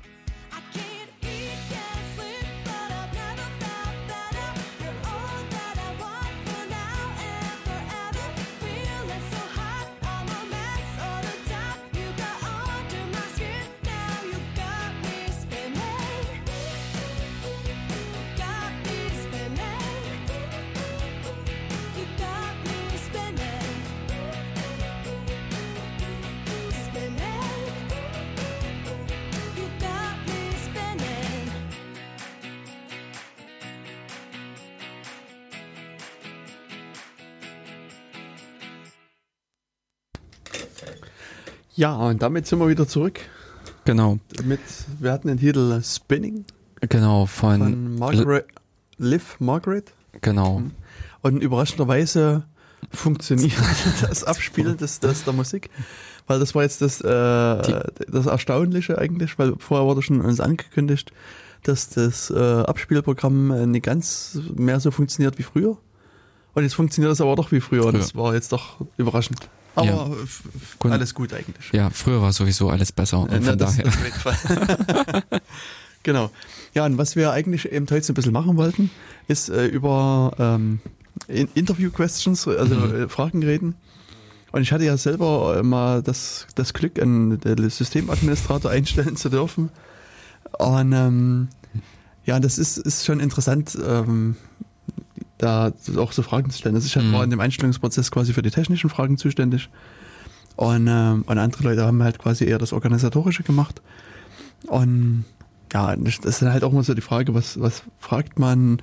Und gerade so aus, aus dem Ein Einstellungsbereich von Programmierern, Mhm. ähm, da ist ja auch immer so die Frage, ähm, also das, viele äh, empfinden die Fragen zu einfach. Also programmiere man oder schreib mal ein Hallo Welt Programm in deiner Lieblingssprache oder schreib mal irgendwie hier. Mhm. Also es gibt diese, diesen, äh, ich weiß gar nicht, wie das Programm eigentlich heißt. Also, äh, also so eine Klassikerfrage ist, ähm, wenn, wenn, ähm, also Zahlen, sollst Zahlen entgegennehmen und wenn die Zahl durch 3 teilbar ist, gibst du Fu aus, wenn sie durch 5 teilbar ist, gibst du Bar aus und wenn sie durch 15 teilbar ist, Fu Bar. Hm. Und, ähm, und das soll man halt runter, also soll man programmieren, was, wo ich jetzt immer dachte, ja, pff, kein Problem eigentlich. Also das, das kann man eigentlich auch Hm, Frage ich mich jetzt auch gerade. ja, und da habe ich aber dann irgendwann mal von äh, jemandem gelesen, der sich da ein bisschen so über Einstellung von Programmierung äh, da Mhm. ausgelassen hat. Und der hat gesagt, also hier geht es eigentlich gar nicht darum, sozusagen zu sehen, wie, wie gut derjenige, also es geht nicht darum, seine Programmierkenntnisse zu überprüfen, sondern es geht einfach darum zu sehen, äh, schreibt der, zu, also der zukünftige Programmierer das relativ schnell hin? Oder fängt er da schon an, an zu überlegen und, und, und ähm, überlegt sich, wie ist denn jetzt sozusagen genau die Syntax, muss ich if, Klammer aufschreiben oder, oder was auch immer. Also und, und, und also sozusagen, das, da, dabei, wie gesagt, bei dem Test geht es erstmal nur so, so um eine Abschätzung, wie gut ist derjenige in der Sprache und von einem jemanden, der eben flüssig in, in der gewünschten Sprache ist, da würde man erwarten, dass er das einfach quasi wie einen Satz hinschreibt, ohne zu überlegen. Und dann ähm, ist dann meistens so die zweite Frage dann eine Fehlersuche. weißt? Also Mhm, genau. manchmal gibt es halt Fehler oder was kann man dann verbessern und dann sozusagen kann man eigentlich anhand dieser kleinen Aufgabe doch relativ viel draus machen, eben so über äh, Tests äh, Mhm, dann reden oder genau. über Fehlerbehandlung und Fehler im Allgemeinen und so weiter.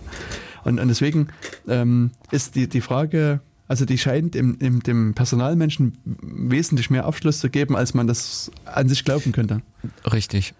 Und erst sozusagen, wenn der, wenn dieser Programmierer dann die Hürde übersprungen hat, dann würde man dann halt entweder im selben Interview oder in anderen Interviews dann halt zu schwierigeren Fragen kommen. Also dass man mal so über Algorithmen redet, also irgendwas Hm. äh, suchen, Ja, ja.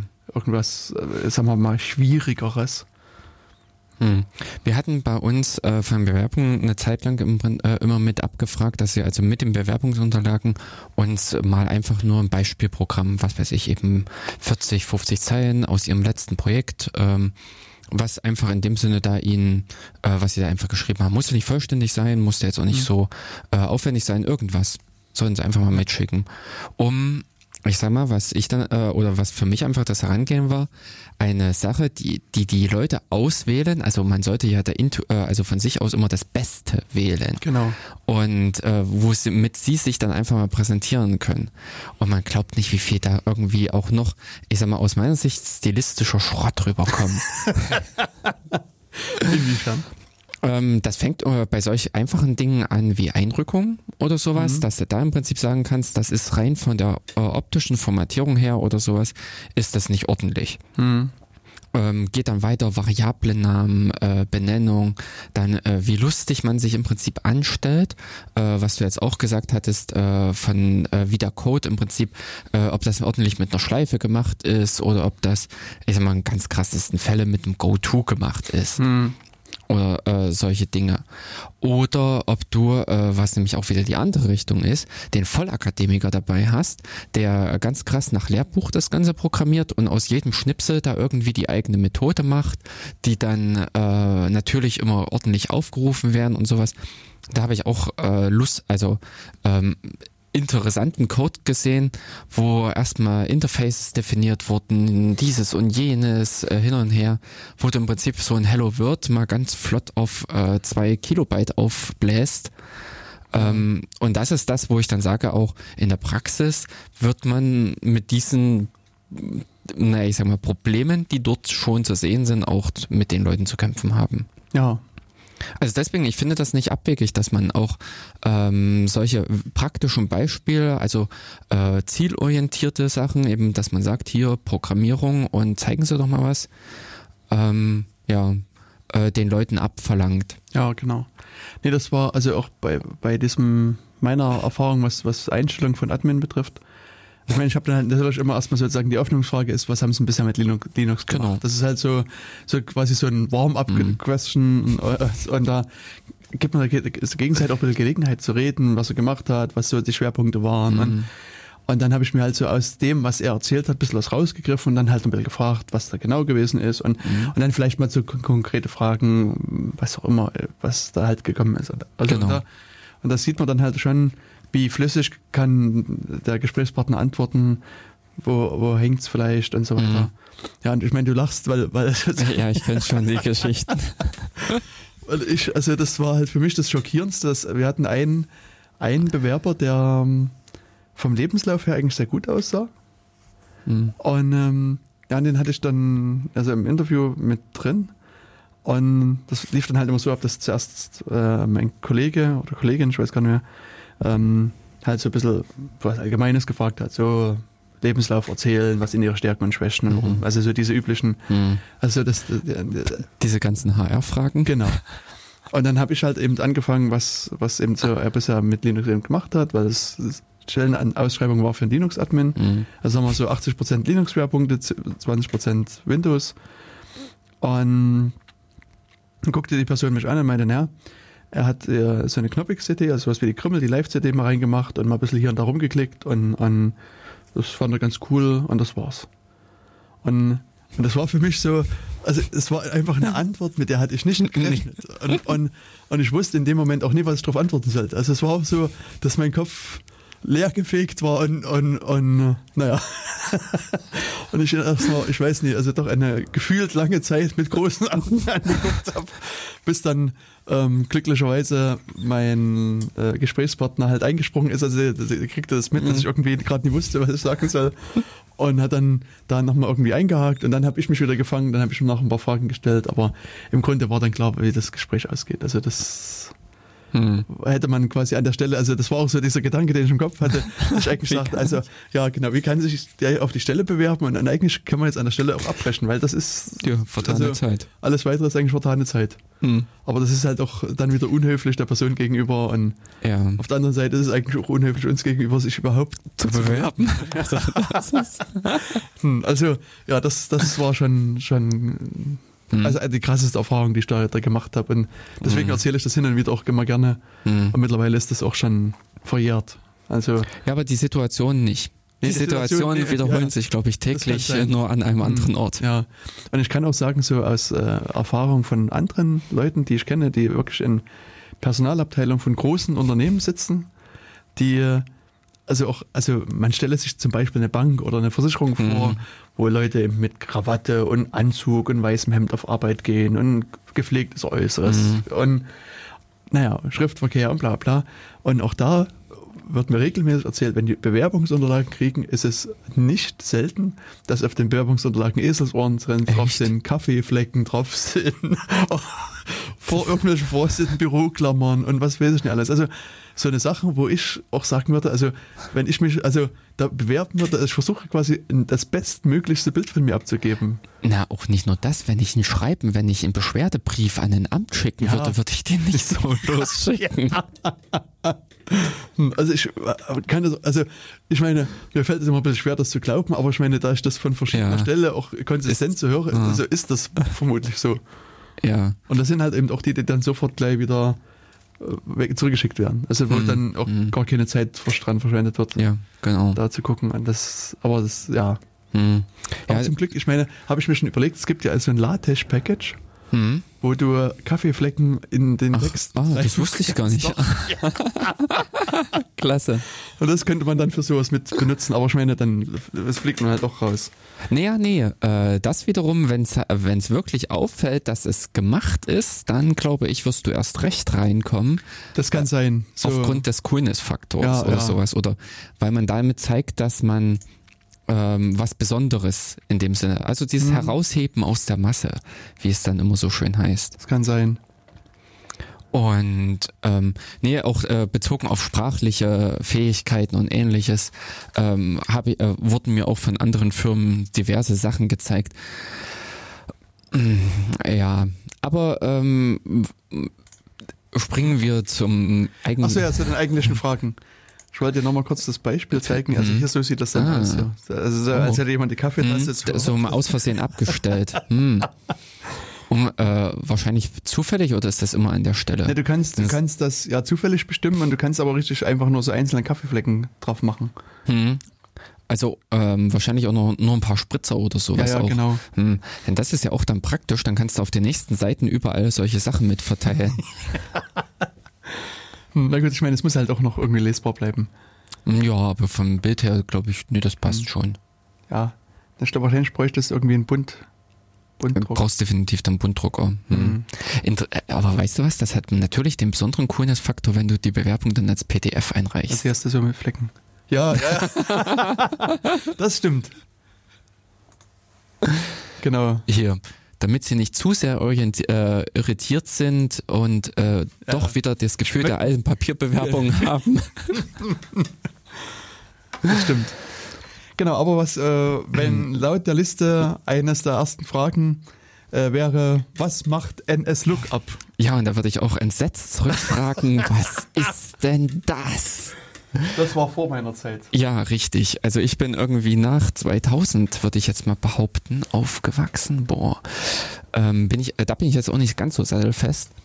Wie, wie Aber bei- das? Also ich hätte dich jetzt schon deutlich älter als 16. Ach so, nee, in die, äh, oh, danke sehr. nee, äh, ich meine in die Linux-Welt gegangen. Ähm, Okay. Ich weiß nicht, wie alt IP ist.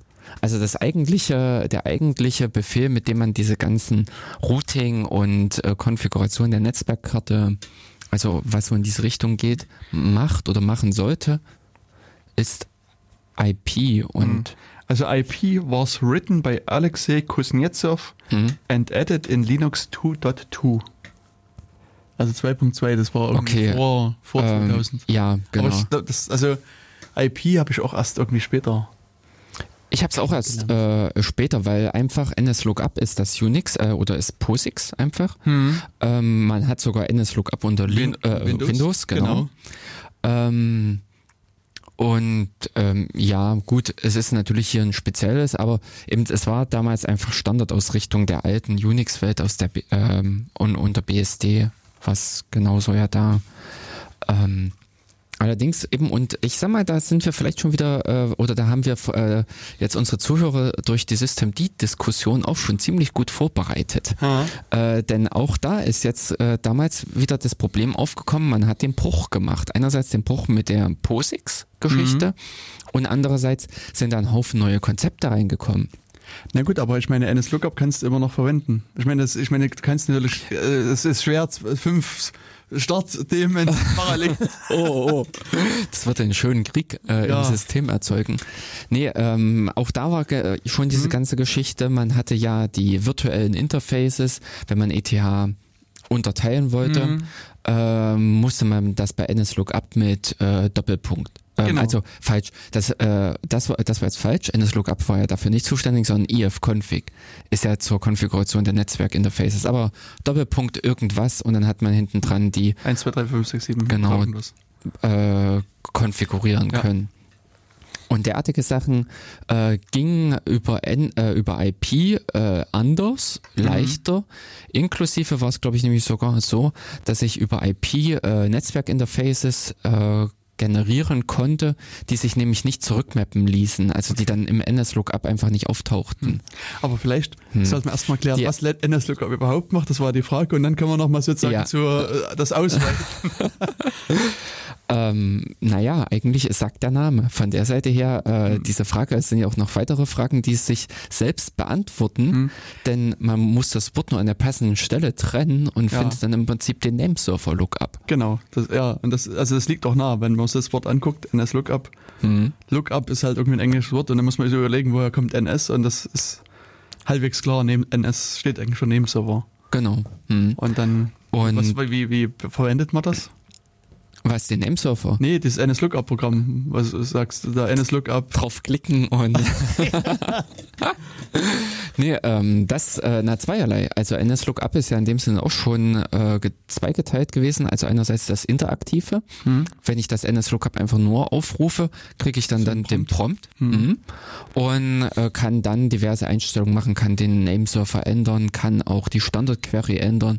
Okay. Also dass ich nicht hier äh, die A-Records abfrage und äh, die Pointer, sondern halt, äh, was weiß ich, MX-Rekord oder. oder ganz hochmodern AAA, Genau.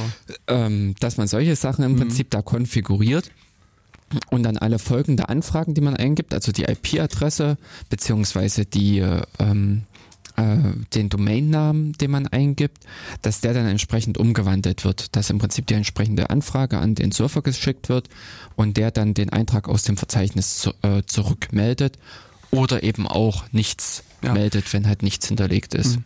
Also äh, was für mich jetzt neu war, ist, dass, dass man da in der Tat auch Informationen setzen kann. Weil ich habe NS Ja. Lookup bisher immer nur als Retriever benutzt, also um Informationen abzuholen und nie um irgendwie was zu verändern. Na ja, aber ähm, du, Auch- in Namesurfer kannst du ja auch was kommunizieren, also deine Ja. eigenen Einträge. Mhm. Ähm, also gemacht habe ich es auch nie, weil ich hatte, äh, also es ist sehr selten, dass man einen Namesurfer hat, der Konfigurationen annimmt. Hm. Ähm, Ja, also aber laut Manpage geht es in der Tat, dass, äh, dass man auch dem Namesurfer Dinge kommuniziert. Genau. Also einfach das ein kleines Programm, um mit einem allgemein mit einem DNS ähm, zu kommunizieren. genau, und also was für mich sozusagen die Ablösung aber von NS Lookup ist, ist, ist DIG. DIG. Das ist Ähm, das, was ja. ich anstatt Richtig. Host und NS Lookup quasi Mhm. verwende. Ja. Wenn du im Prinzip die Namesurfer anfragen Genau. willst, ja. Ja, und so, ähm, nee, äh, das, äh, da war ich vorhin verkehrt, genau. IP hat eigentlich nix. Denn ich habe, nee, du hast am- an EF-Config gedacht. Ja, aber ifconfig ist auch verkehrt. Ja, also Mhm. ifconfig, äh, äh, ifconfig root und all diese ganzen Befehle, die sind Mhm. im IP aufgegangen. Genau. Äh, nslookup ist eher, äh, ist dick. Hm. Ja. Genau. So sind Mhm. äh, die Zusammenhänge. Genau. Ja, also NS Lookup fragt halt Nameserver ab Genau. und gibt dann irgendwie Informationen aus. Genau, unterschiedliche Informationen auch. Also, Ja. also genau, also den Namesurfer. Genau. Ja, das, da haben wir doch schon die erste Frage beantwortet, hat nur eine Viertelstunde gedauert.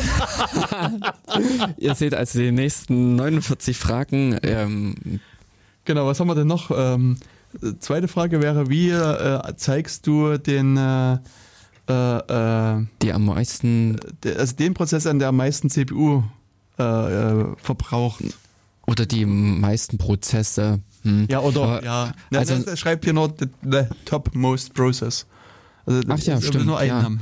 Uh, das ist natürlich wiederum. ja. Ähm, Im Englischen beantwortet die Frage im Prinzip schon die Hälfte der Antwort äh, oder gibt die Hälfte der Antwort mit. Ähm, denn es lautet im, äh, ja dann äh, Display the top most process. Und von der Seite her ähm, ist eben genau hier top die Antwort.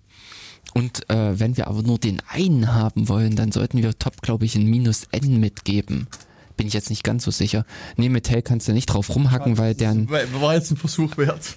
äh, nee, weil äh, Top erwartet ein richtiges Terminal und braucht in, äh, weil es ja immer wieder refresht. To ähm, nee, ich dachte mit minus n kannst du Top einschränken, dass du sagst, ähm, es soll nur die Topmost, also nur die so und so viel häufigsten. It specifies the maximum number of iterations or frames Nee, das, sub should produce. das n. Oder ist es C gewesen? Command Line. Das ist Command Line Toggle. Mhm. Also ich, ich stelle, es gibt äh, auch bei dem Ding irgendwas. Aber man kann als das mit minus B starten, dann macht es Batch Mode Operation und dann steht zumindest hier, dann kann man das äh, dann mit einem anderen Filtern. Programm weiter bearbeiten. Ja, das wäre im Prinzip, aber da müsste es auch kontinuierlich, also mit Tail darfst du dann auch nicht drauf rumhacken. Äh, da müsste man mit SED dann wahrscheinlich rangehen. Oder wir müssen es in einer Schleife aufrufen und dann natürlich im Minus, äh, das Minus Groß N auf äh, 1 setzen, dass er nur eine Iteration jeweils macht. Sprich im Prinzip den schlimmsten Prozess raussuchen, ausgeben, beenden und das in einer Schleife oder wenn wir das ganz und gar über Watch machen würden. Aber mich täte es nicht wundern, wenn die auch eine Einschränkung der Anzahl der Prozesse drin haben.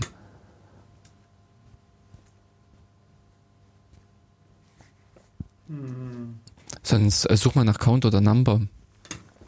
Aber um im Prinzip das Ganze noch ein bisschen auszuweiten, ähm, Top ist insofern halt auch schon wieder mit ein kleines interaktives Programm. Ähm, interaktiv, aber jetzt nicht im Sinne von diesem Prompt, der dann kommt, sondern man äh, es nutzt halt in Regel den kompletten Bildschirminhalt oder den ganzen Konsoleninhalt, der zur Verfügung steht und an, zeigt im oberen Bereich eine äh, Zusammenfassung an, im unteren Bereich im Prinzip die Auflistung der Prozesse. Und man kann nämlich an dieser Stelle dann konfigurieren, ähm, welche Informationen mit ausgegeben werden oder wie zum Beispiel die Prozesse sortiert werden, ob sie nach äh, dem Prozessnamen sortiert werden oder wie es hier gefragt ist, nach der CPU-Auslastung, nach der Speicherauslastung und diversen äh, anderen Dingen auch. Ähm, äh, kann man da im Prinzip äh, top auch in dem Sinne konfigurieren, also oder äh, einstellen, aber eben auch mit Einstellen äh, zur Laufzeit, dass man über Tastenkombinationen das macht. Ich selber benutze keinen Top mehr, wes- oder nur noch, wenn ich's.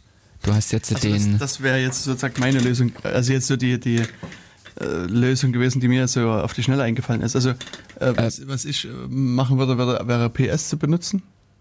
Mhm. Und äh, also mit PS ist ähm, Process. Na, äh, Process. Nur Prozess? Ich hätte gesagt, ja. Okay, kann sein, ja. Äh, erster und letzter Buchstabe. Ja. Hm. Ja, vermutlich. Und, ähm, und dann äh, so lasse ich mir einfach eine Ausgabe für alle Prozesse anzeigen. Mhm. Und sag mal, mein Standard ist, ist, dass ich hier AXOE eingebe. Hm. Das ist so, also das, das zeigt quasi erstmal alles an. Jetzt, man könnte das jetzt noch ein bisschen mehr filtern mit, mit äh, also das Mhm. A brauchst man auf jeden Fall. Ja. Aber man kann Auch hier noch ein bisschen, ein bisschen weiter filtern und dann äh, sortiere ich das Ganze, in die Ausgabe nach dem dr äh, dritten Feld in dem Falle. Ach nee, schon mich verzählt. Eins, zwei, drei. Doch, könnte das dritte Feld gewesen sein. Also Hm. ich glaube, das dritte Feld der Ausgabe war die CPU, Hm. Utilization. Und ähm, dann ist es aber hier so, dass also das äh, sozusagen das, die letzte Zeile, die angegeben wird, ist quasi die Überschrift. Die kommt ganz zum Schluss. Die muss ich also quasi wieder rausschneiden. Das heißt, ich lasse mir sozusagen dann die letzten zwei Zeilen anzeigen. Hm. Und, und von den letzten beiden Zeilen will ich aber nur die oberste Zeile sehen. Also Hm. ich mache quasi einen PS-Aufruf, schiebe den, die Ausgabe nach Sort weiter, sortiere quasi Mhm. das nach äh, CPU-Auslastung und dann die Liste, die ich dann bekomme, da nehme ich die letzten beiden Zeilen raus und von den letzten, von den letzten beiden Zeilen nehme ich dann halt die, erste Zeile ja, und das ist dann Genau. das, das, was mir jetzt so auf die Schnelle eingefallen ist. ist Mhm. ähm, vielleicht gibt es da irgendwas noch, noch anderes und Schöneres. Na, mir würde jetzt nur im Prinzip Umdrehen der Ausgabe einfallen, also ein Tack, Hm. Ähm, und dann die zweite Zeile nehmen, also mit SED. Oder ja, Mhm. ja, Weil äh, die kann ich adressieren, denn die vorletzte kann- Zeile ja. kann ich mit SED leider nicht adressieren. hm, Oder ähm, wenn ich sie adressiere, äh, also ich, äh, man müsste im Prinzip jeweils die Zeile in den Puffer legen und bei der letzten Zeile tauscht, äh, flippt man die Flip- Puffer Genau. und äh, das lässt man dann ausgeben. Hm. Ja, also, Also, das wäre jetzt Ich, äh, äh, wahrscheinlich ist dann die Frage 50 oder 49 nach SED, wo wir dann äh, nochmal so richtig Zeit verbringen können. Genau. Na, die Frage 49 ist ähm, die, äh, oder Was? How to how to sniff the contents of an IP-Packet. Oh, da ist die Frage, wo ich gerade unterwegs bin. Also da muss ich ganz ehrlich äh, sagen, sobald ich eine grafische Oberfläche habe, bin ich äh, Bei bei, Wireshark. Hm, ja, das hm. stimmt. Aber es geht mir genauso. Weil die sich einfach irgendwie dann schöner analysieren und Ja. angucken lassen. ja, äh, du hast gleich quasi gleich auf den Klick alles da. Du suchst das Paket raus, klickst drauf und dann siehst du, was in dem IP-Paket drinsteckt. Ohne, und mit T-Shark müsstest du dann erstmal wieder ein hm, bisschen äh, genauer gucken. Genau, und mit äh, TCP-Dump muss ich Ja. mich dann auskennen. Genau. Da muss man dann Bytes, also äh, den IP-Header flüssig gefälligst. Genau, flüssig lesen können. Ja, aber das, da wird, also ich persönlich würde auch auf Wireshark da, da Mhm. gehen. Auch ich meine T-Shark oder, oder TCP-Dump und sowas werden halt auch. Das sind auch die Mittel. Oder was auch geht, was eigentlich auch schön ist. Mhm. Oh, scheiße, jetzt fällt mir der Name nicht ein. Mhm. Es gibt so eine Python-Software. Nee, es war es Wachs. Nee, es ist irgendwas mit. Snake Escapee. Ja, aber das Und zum Generieren Das nee, kannst du zum Generieren nehmen Ah. und du kannst sozusagen senden Ah. und empfangen. Also Ach du, so. das Ah. Problem ist, ah, doch, der kann auch lauschen, der kann auch auf, Mhm. der, auf der Karte lauschen Mhm. und, und einfach Paket empfangen. Hm. Und dann kannst du das dann auch wieder auseinandernehmen, das Paket. Hm. Okay, Also das, du hast dann äh, Python-Objekt und kannst dann da Genau. drin rum. Hm. Hm, Also das wäre auch noch so eine Möglichkeit. Hm. Und wer von euch noch eine Idee hat, äh, gerne sagt uns gerne Bescheid, wie er noch das Ganze macht auf der Konsole. Und dann Ja, ich überlege gerade, ähm, äh, ob nicht unterm BSD solche Schweinereien möglich sind, dass ich einfach auf slash devnet oder irgend so, aber ich glaube nicht. kenne ich mich ziemlich Äh, aus. hm, Oder die, also Frage 48 ist auch schön. ja, Explain the ping of death attack. ja, Hm. Die, äh, der Ping des Todes. Äh, Das, ich weiß gar nicht, wann das mal aufgetreten ist. Das ist eigentlich, also gefühlt schon hunderte von Jahren her, also 20 Jahre würde ich jetzt mal denken. Also so, das war so Mitte der 90er, Mitte, Ende Hm. der 90er würde ich jetzt mal so ja, denken. hm. Und danach kam das aber mal wieder. Das war dann irgendwann später in anderer Software, tauchte das wieder mal auf. Und das, das, Hm. Äh, nimm mal eine Software. Mir fällt nämlich das ist, ich glaube, es, es war früher Windows 95 zuerst, wo es aufgetaucht ist. Also ich glaube, das ist erst, das war nämlich das Problem, dass es erst in irgendeinem BSD aufgetaucht ist. Mhm. Nein, Da hat man das gesehen. hm. Und dann tauchte das, XP? das, dasselbe Problem, Mhm. äh, in, ich, ich glaube, in Windows 95 auf. Ich, also Mhm. wie gesagt, das ist aber jetzt ja, nur hm. ganz weit hergeholt, äh, weil ich so erinnere mich, dass es so eine der Indizien war, dass damals Windows 95 den ähm, IP-Stack. IP-Stack von, von BSD übernommen hat. ja, die Lizenz erlaubt es ja. Genau. Und, ähm, aber wie gesagt, das ist äh, jetzt erst sehr vage Spekulation, da müsste ich nochmal genau gucken. Hm. Ja, und die, das IP of Death ist sozusagen die Idee bei, bei äh, nee, IP of Death, Ja. of Death. ist das so ein Ping-Paket, kann halt so, äh, bis maximal 65.536 Byte oder, Oder ja, 65 64 Kilobyte Ja. groß sein. Und, ähm, und dann halt so klassisches Buffer-Overflow-Ding. Man schickt einfach ein Paket, was größer ist. Und dann ist, Mhm. geht, ist auf der Gegenseite kam halt der Bluescreen in dem Fall, also bei Windows. Das, Mhm. Oder die Maschinen stürzen ab oder es passiert halt irgendwas anderes. Hm. Das ist halt so, also man schickt einfach ein viel zu großes Ping-Paket los und dann war's das. Wie macht man das? Ähm, na, diesbezüglich fällt mir eben nur Specs ein. Äh, nee, Skepi. äh, Skepi, ja. Hm, also Skepi geht und es äh, gab hier so Harping 2 und 3. Hm. Und ich glaube mit Harping 3 ging's und Mhm. vielleicht auch mit der 2. Mhm. Hm. Also es gab da verschiedene Ja, böse Hacker-Tools, wo man Pakete dann hin und her verschicken konnte. ausprobieren konnte. Hm. Ja, ja, genau. Hm, Also das, aber äh, äh, wie gesagt, an sich ist das so ein so alter Fehler, dass der eigentlich nicht auftreten sollte, aber ich glaube, in irgendeinem Router ist der mal vor, Ah. vor recht, also Aha. kurzem, also es kann auch wieder fünf oder zehn Jahre her sein, Hm. ist es wieder weiter aufgetaucht. Hm. Ja, denn das ist ein Implementationsproblem. Ja, genau. Ähm, soll ich einfach weitermachen? Ja, genau, machen wir. Was ist Linux? Wie ist das, wie unterscheidet sich das von Unix? Nee, erstmal drei. Also, how Oh, to oh, check ja, ja, all oh, open. stimmt, oh, ja. Also, how to check all open ports on a Linux machine and port äh, and block the unused ports. Also, wie prüft man äh, alle offenen Sind- Ports auf einer Linux-Maschine Hm. und wie, und, und wie blockiert man die unbenutzten Ports? Also im zweiten Teil der Frage hätte ich schon wieder so meine Bedenken. Mhm. Ähm, nee, ähm, also Netstat wäre so ein bisschen, äh, um rauszufinden, welche Ports offen sind. Mhm. Ähm, äh, wenn man lokal auf dieser Kiste ist, wenn man natürlich äh, von woanders auskommt, ähm, könnte man mit Nmap danach fragen. Genau. Ähm, das Interessante, also ich hatte mal ein Phänomen gehabt. Ähm, äh, Nmap sagte mir, dass Port 600, ja, irgendwo im 680, glaube ich, war das. 636 wäre hier Capsport. Aber, Nee, nee, Oder IPP. ähm, nee, es war in, ähm, äh, am Ende stellte es sich heraus, es war der Management-Port für äh, das ähm, SN, oh mein Gott, Server-Management, äh, nee, System-Manage, äh, also äh, fürs äh, Surfer-System, also äh, die äh, großen Surfer haben natürlich Mhm. nochmal ein dediziertes äh, System in der Regel drauf, also steckbare Karten, über die man äh, das System fremd steuern kann. Also Mhm. einerseits die klassische Konsole, aber auch ein Reset und ähnliche Sachen, also Steuerung halt entfernen, mal krass gesagt, oder halt den Strom ziehen, dass das auch über die Ferne gemacht werden kann, haben die Großsysteme äh, Ports äh, oder auch eine Netzwerkkommunikation und Äh, da war interessant, dass, äh, also so, äh, das stellte sich letztendlich heraus, es war ein Bug in dem äh, Netzwerkkarte, die diesen Port freigeschalten oder eben abgefangen hat, obwohl gar nicht dieses Management-Interface gesteckt war damals auf dem Ding. Hm.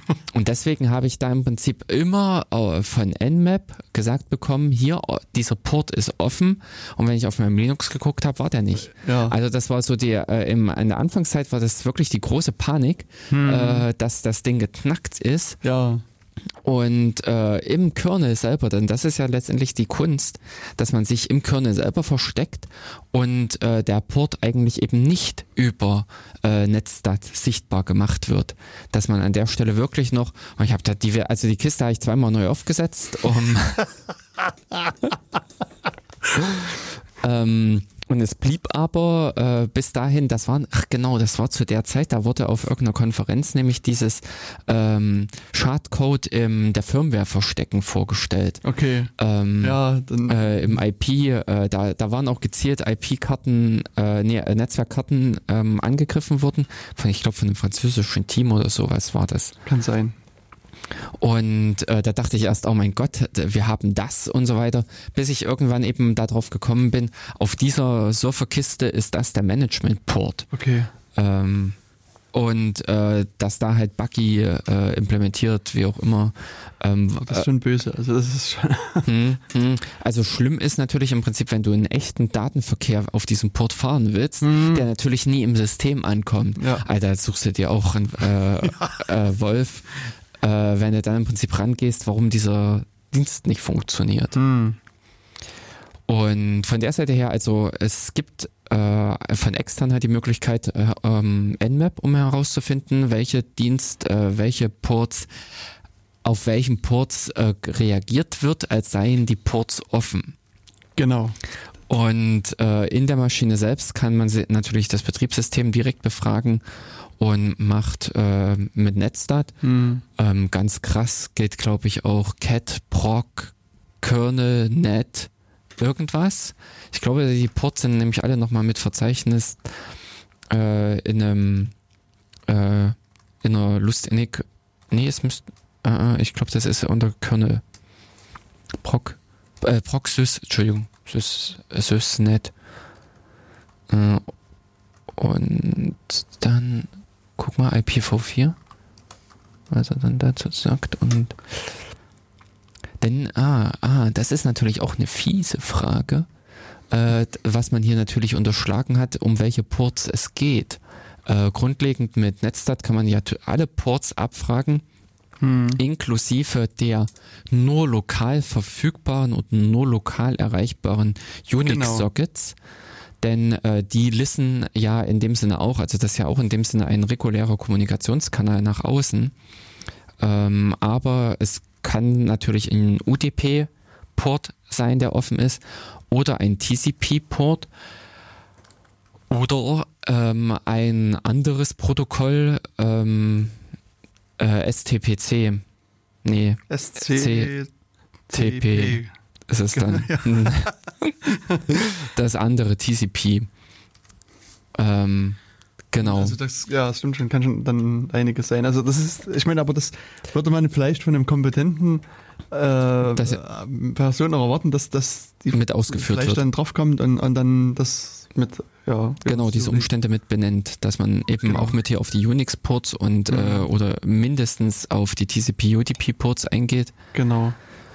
Ähm, dass man da noch differenzieren sollte. Aber eben wie angesprochen, ähm, die alle, nur weil das von extern aussieht, muss dahinter nicht unbedingt äh, aussieht, als sei es offen oder geschlossen, Hm. muss dahinter nicht wirklich ein geschlossener Port liegen, denn worauf der zweite Ja, aber die, ist, der zweite Teil der Frage, den, den kann man wieder verschiedentlich an. Also äh, es geht ja darum, wie, Nee. wie äh, blockiere ich die unbenutzten Ports. Ja, genau. Und das Und- verstehe ich eigentlich nur auf eine. Na, ich würde sagen, gar nicht. Weil wenn, Richtig. wenn, wenn der Port nicht benutzt ist, dann, dann ist er, also, also ich sag mal, wenn, wenn keine Mhm. Software läuft, dann ist der Port nicht benutzt und dann, dann ist er auch zwar da, aber Okay, gut. Also wenn jetzt wirklich einer rangehen will und äh, Port 6, äh, 638 oder sowas oder 400, äh, 411 blockieren will, weil da kein Dienst läuft oder sowas, würde ich auch erstmal mit dem Gaga-Argument kommen Genau. und sagen, äh, nee, bitte nochmal irgendwie die Klasse wiederholen. nee, ähm, ich verstehe es eher so, dass ich ähm, Dienste laufen habe, die eben nicht genutzt werden sollen. Also ich habe ganz klassisch RPC, muss ich mitlaufen lassen, damit äh, lokal im Prinzip meine ganzen NFS und ähnliche Dienste funktionieren. Aber dieser dumme RPC-Dienst äh, bindet sich an alle Interfaces. Ja, genau. so. Also das war so ein altes äh, Problem Genau. was man immer hatte, so im Sinne der Sicherheit. Das äh, RPC klemmt sich einfach auf das Any-Interface, also lauscht dann auf allen ähm, Schnittstellen. Und äh, ich will es aber praktisch nur auf einer haben oder im äh, krassesten Falle will es eigentlich nur über Localhost haben. Also will ich ja das nach in die anderen Richtungen blockieren. Grundantwort wäre eben, wenn einer mit blockieren kommt, eigentlich eher so abschalten oder eben entsprechend konfigurieren, was mittlerweile das RPC auch kann. Man kann dem Ding auch sagen, lausche nur auf Interface so und so. Also besser abschalten als blockieren. Und ähm, äh, ne? passend zu der äh, Devise äh, von Seitensperrung, lieber abschalten anstatt sperren. ähm, aber letztendlich, wenn man im Prinzip sperren will, ist natürlich die Firewall, also Mhm. IP-Tables, Genau. dann mit äh, das Mittel der Wahl, Ja. um nach außen hin die Behauptung aufzustellen, dort sei nichts. Genau. Und da fängt, also wenn wir an der Stelle noch weiter äh, Mhm. gehen wollen, dann finde ich, fängt nämlich der Spaß an. Wenn man dann nämlich die Konkurrenten Nmap und äh, äh, IP-Tables gegeneinander ähm, antreten lässt, okay. mhm, kommen nämlich interessante Sachen auf. Denn äh, Nmap hat äh, diverse Optionen, um herauszufinden, ob ein Port wirklich nicht Genau. offen ist Ja. oder ob ein äh, Administrator äh, da einfach nur vorgaukeln wollte. Und ein, es gibt im TCP jedenfalls, also UDP ist relativ billig, ähm, äh, äh, den Port zuzumachen. Aber eben für ähm, IP gibt es eigentlich gewisse Regeln, wie, äh, Entschuldigung, TCP. für TCP gibt es gewisse Regeln, wie man einen geschlossenen oder eben einen Port signalisieren muss, der auf dem keiner lauscht. Ähm, Fehler Nummer eins ist wegschmeißen. Ja. Also da weiß man natürlich, dass da eine Firewall auf der Strecke dazwischen hängt. Genau. Das ist ähm, äh, im Grunde auch deshalb tödlich, weil das immer wieder auf der Gegenseite zu Timeouts führt. Hm. Nein, es ist, ist letztlich auch unhöflich Ja, in gewisser Art und Weise. Also Hm. ich äh, versuche es immer so zu vergleichen mit, weißt du, gehst auf der Straße lang und fragst jemanden, wie spät es ist.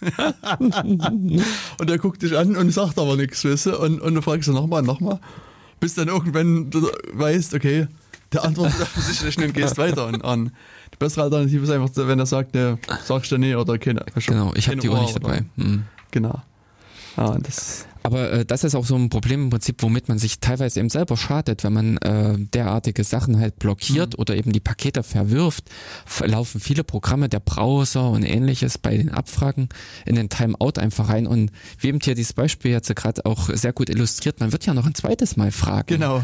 Und so. Kann ja sein, dass er es nie gehört hat. Oder? Ja. Das ist irgendwie, Oder dass er erst nochmal grübeln musste, Ja. was mit dieser Frage gemeint sein könnte.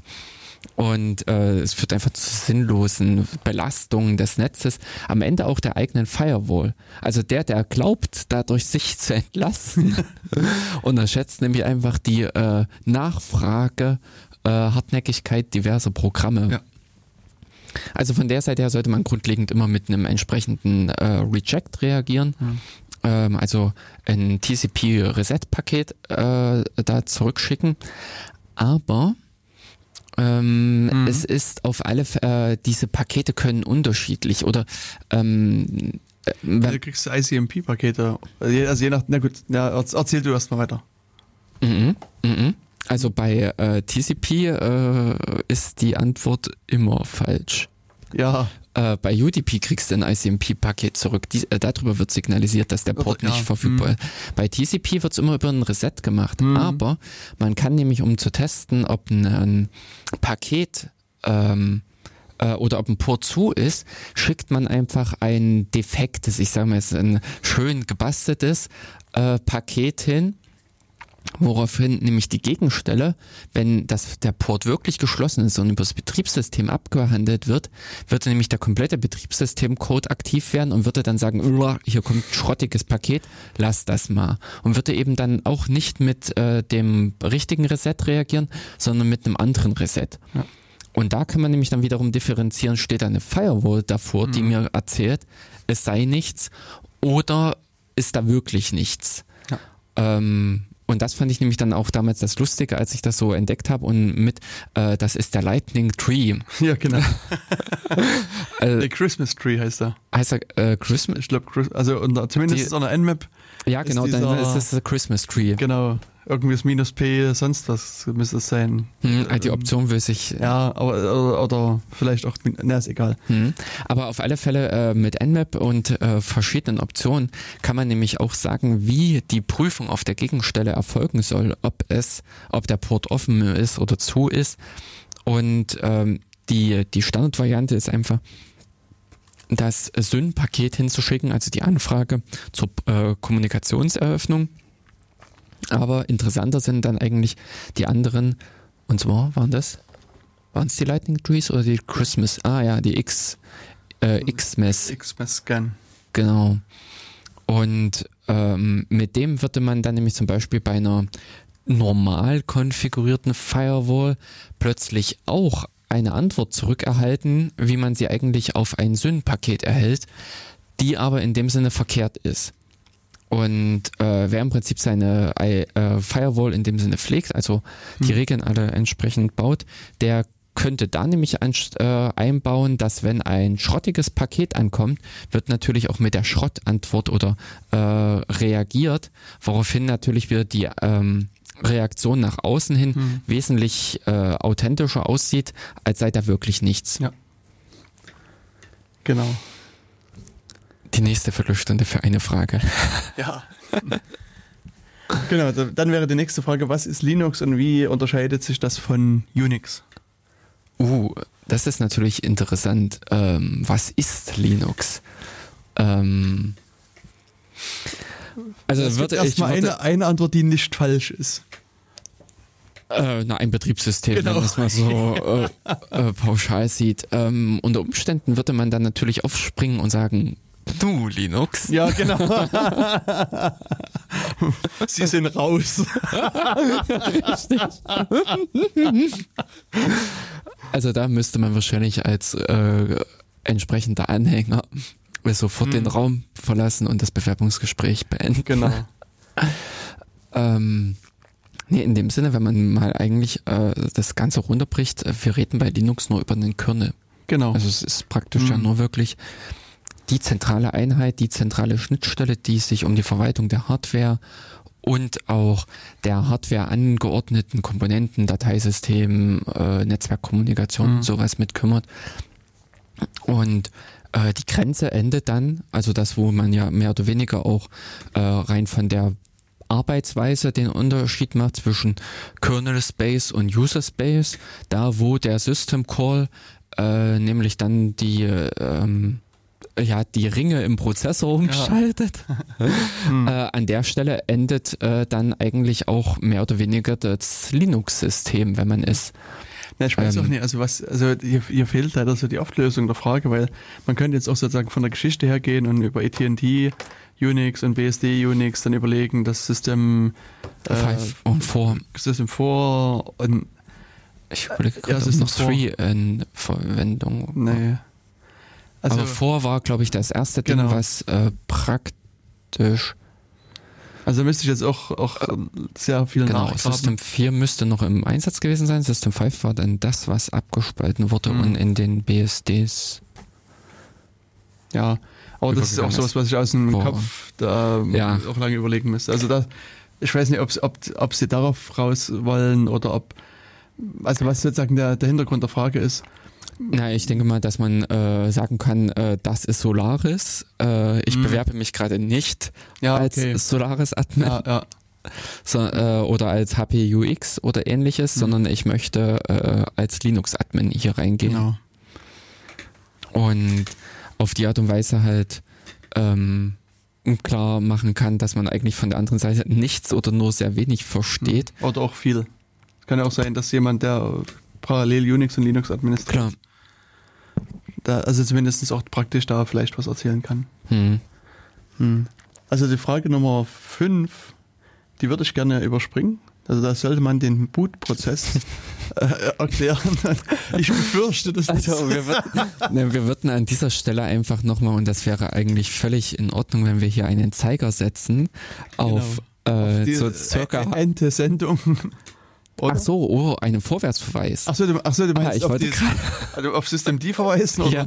Na gut, aber das greift ja vielleicht ein Stück zu kurz. Da hast du ja nur einen kleinen Teil des, also, Das- des Bootprozesses. Ah, okay, oh, wenn Weil wir. Bootprozess heißt für mich, ich gehe zum Oh. Rechner, der ist aus Boah. und ich drücke auf den Einschaltknopf.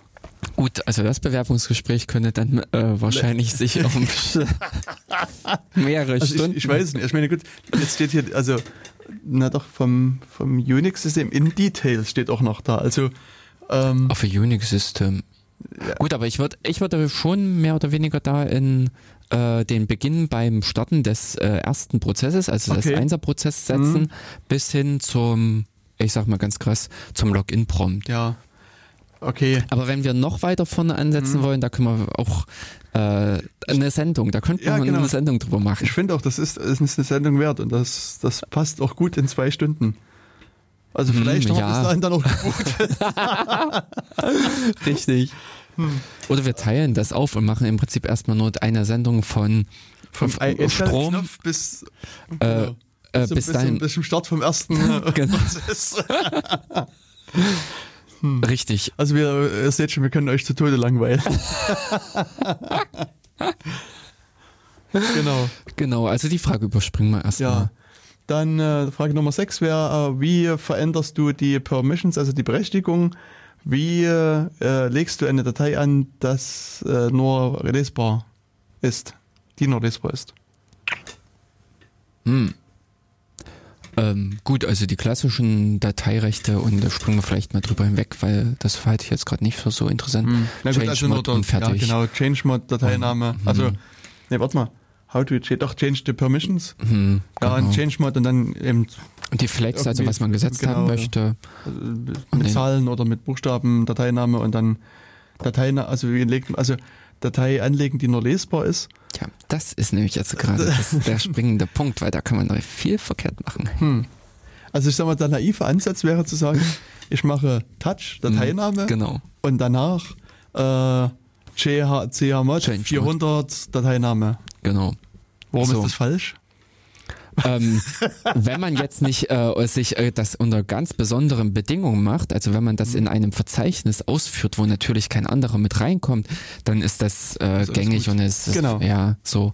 Aber Im TMP-Verzeichnis. richtig, wenn man solche öffentlich zugänglichen Verzeichnisse Mhm. hat, wo man nicht alleine ist, dann dieses Stichwort Race Condition. Genau. Denn äh, es ist einfach so, zwischen dem Zeitpunkt des Anlegens und zwischen dem Zeitpunkt des Änderns, also jetzt mal im, hier bildlich gesprochen, krass, diese Zeit, die vergeht zwischen dem Touch und bis der Benutzer wieder Change Mod eingetippt Mhm. hat, liegen Jahre. Also liegen für eine CPU Jahre. Genau.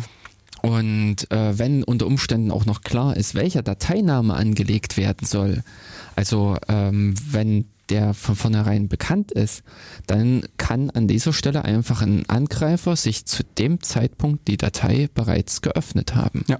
Mit den Rechten, wie sie aus dem Anleger ähm, resultierten. Hm. Also Standardanleger, äh, ist, äh, wie standardmäßig eine Datei angelegt wird. 644, glaube ich, oder? Hm, also wenn es um Also- genau, ne? Lese- und Schreibbar von Benutzer und alle anderen dürfen lesen. Mhm. Ähm, so dass dann die äh, ne, so dass die Datei halt ursprünglich äh, für andere als äh, lesbar Mhm. da, äh, angelegt wäre und äh, das spätere Entfernen der Rechte auf dieser inode äh, gar nichts bringt. Genau. Denn ehrlich gesagt, das Handle ist bereits zu dem äh, Verweis da Hm. und dementsprechend darf dann auch der Benutzer, also der zweite Zugriff später mitlesen oder mitschreiben unter Umständen, Hm. also äh, von dem Rechten, wie es hier angelegt wurde, mit den, dass ich als Others nur mit ähm, Read äh, draufgehen konnte, dann kann ich natürlich auch nur später den Inhalt mitlesen äh, und nicht irgendwie die Datei löschen oder bearbeiten, also den Inhalt löschen oder bearbeiten. Aber ich sitze mit drin. Und das ist, ähm, man kann das, also an dieser Stelle auch so einige Sachen verkehrt machen. Äh, wer temporäre Dateien anlegt, sollte definitiv mit äh, Temp-File arbeiten. Genau. Make Temp. Äh, ja, genau, äh, MakeTemp oder Mhm. ähm, ähm, die Alternative wäre, worüber nämlich dieses, wie wird eine Datei initial mit welchen Rechten versehen, wird ja gesteuert über die UMask. Genau. Also auf der Kommandozeile über den Befehl UMask kann man das Mhm. steuern oder als auch im Programm gibt's halt die Funktion UMask, womit ich sagen, kenne, äh, sagen kann, ähm, die, die Bits, die rausgekippt werden sollen, also die äh, inverse Maske zum äh, Anlegen, die verwendet wird. Ja. Hat einfach ja auch mit dem Hintergrund, weil ähm, Verzeichnisse mit anderen Rechten angelegt werden. Verzeichnisse werden immer als ausführbar angelegt. Also das X-Bit bei den Verzeichnissen hat die Bedeutung, äh, ob ich äh, betreten darf, also ähm, ob ich den Inhalt des Verzeichnisses lesen darf. Genau. Nee, Quatsch. Nein, ob ich in das Verzeichnis reingehen darf. Das Read-Flag sagt, nee, mir, ja, ob ich, genau. äh, sagt mir, ob ich den Inhalt äh, auslesen darf. Also unter Umständen kann ich ls auf das Verzeichnis machen, aber Aber ich nicht darf, reingehen. Nicht Mhm. mit CD-Verzeichnis. Ge- Geht nicht. Na, oder ich kann auch nicht äh, explizit in cat auf Verzeichnis Ja. Datei machen. Also Mhm. auf die äh, unterhalb dieses Verzeichnisses liegenden Inhalte kann ich nicht zugreifen. Wäre eine lustige Frage, ob ich auf dieses Verzeichnis Punkt zugreifen darf. Ich kann ja im Prinzip Slash Mhm. Punkt machen oder brutalerweise Slash Punkt Punkt. Also ob ich auf das Elternverzeichnis eines äh, so, äh, derartigen Verzeichnisses zugreifen darf. Denn eigentlich das Elternverzeichnis kann ich natürlich erreichen. Da äh, bin ich ja vorher schon lang gekommen, wenn ich den Pfad abgelaufen bin oder wenn der Körner beim Auflösen den Pfad abgelaufen ist. Aber es kann sein, nee, das geht nicht. Ähm, nee, oh, schwierig. Also einerseits äh, schlagen da Symlinks mit rein, aber Symlinks bei ähm, Symbol, äh, Rechte auf Symlinks sind ganz hässliche Geschichten. Äh, denn man kann an einem Symlink in ähm, ja mehr oder weniger an diesen Rechten da dran rumbasteln, wie man will. Äh, sie haben praktisch keine Auswirkung auf das eigentliche Zielobjekt. Also wenn ich auf einem Symlink das äh, Schreibrecht oder Leserecht wegnehme, ähm, hat das noch gar keine Konsequenzen für die Datei, auf die es zeigt. Und Achso, warte mal, Punktverzeichnis war's. Aha. Also keine Mhm. Zugriff äh, möglich. Hm. Und auch auf das Mhm. Elternverzeichnis, dieses derartig äh, gesperrten Ja, ja. Verzeichnis. Gut, ist konsequent. Ja. Hm. Und insofern werden halt Verzeichnisse immer mit anderen Rechten angelegt, also mit, eben wie hier mit der 7 für den Mhm. Benutzer und 5 für die Gruppe oder für die anderen. Und äh, das einfach besagt, ähm, die anderen bzw. Gruppe darf den Inhalt sehen und darf eben auf die Inhalte des Verzeichnisses zugreifen, aber eben zum Beispiel nicht schreiben. Deswegen über die inverse Maske für beide, also wie auch bei den Dateien, dass man das Schreiben unterbindet, die inverse Maske äh, definiert äh, über die 022. Genau, das ist so die Standardeinstellung. Genau. Und wenn ich im Prinzip wie von hier von Anfang an äh, die Datei ähm, sperren will, dass da Mhm. keiner weiter mit äh, lesen will, also dieses Change Mod 400 erreichen will, dann muss ich halt vorher die UMask auf äh, eine 77 setzen, Genau, 077. damit die entsprechend, damit hinten einfach die kompletten Bits rausgekippt Ja. werden. Genau. Jo. Also das wäre sozusagen die sinnvolle Lösung. Oder das andere, was du gesagt hattest, wäre Maketemp Dateiname. Ja, gut, aber das, dann- ähm, äh, gut, aber das geht im Prinzip darüber ran, äh, weil man bei dem Open-Befehl Hm. äh, beziehungsweise ähm, also in, bei dem äh, bei der Open-Funktion im C kann Mhm. ich auch wiederum diese Maske mit schon angeben, Ja. die verwendet werden soll beim Anlegen. Hm. Da wird dann nicht auf die Standardmaske zurückgegriffen oder beziehungsweise auf die Permission, sondern da kann ich gezielt sagen. Mhm. Und da sagt schon dieses Make-Temp, dass die entsprechenden äh, Bits oder ja, dass die im Prinzip nicht gesetzt sein sollen, um anderen den Zugriff grundlegend erstmal zu verwehren. Damit eben, wenn ähm, entsprechende Dateien angelegt werden, in ähm, die gesichert sind gegen Angriffe. Hm. Denn diesbezüglich mir fehlt nämlich gerade noch der Symlink-Angriff, die Symlink äh, ja, äh, mit ein, was man auch beim Anlegen von Dateien nämlich verkehrt machen kann. Wenn ein entsprechender Angreifer weiß, wie der Dateiname lauten wird, wird er einfach einen entsprechenden Symlink hinlegen, der auf äh, äh, slash lib, äh, lib äh, also LD Loader Ja, ja, und daraufhin ist dann einfach das Licht aus. genau. Ja, aber also da sieht man schon, dass die Frage, die eigentlich so harmlos daherkommt, doch äh, diffizil zu beantworten ist. Und das, äh, ja, also da muss man, denke ich, immer ein bisschen aufpassen, was man da äh, dazu sagt. Ähm, ja, explain sudo in detail, also haben Sie jetzt immerhin zur siebten Frage, nee, eine hat man noch, nee, zwei hat man gemacht, also zehn, also neun Fragen haben wir, haben wir beantwortet bisher, fast, Mhm. wenn wir das noch Oh. schaffen. Doch mehr als gedacht. Ja. Also explain sudo in detail. What are its disadvantages? Also in Detail, also ich, also es ist halt wieder die Frage, wie viel, Naja, ich würde erstmal grundlegend sagen, äh, Su äh, Sudo und der äh, ursprüngliche Gegenspieler äh, zu. Hm, genau. Hm. Ähm, Hintergrund ist ja ganz einfach das, ich eine ähm, Rootrechte erlangen will Hm. und klassischerweise äh, mache ich halt, äh, da bin ich mir jetzt nicht gerade nicht so sicher, entweder halt heißt SU Substitute User, also äh, wechseln, äh, ändern. super User. Ja, ähm, denn mit SU kann man auch zu jedem x-beliebigen anderen Benutzer werden.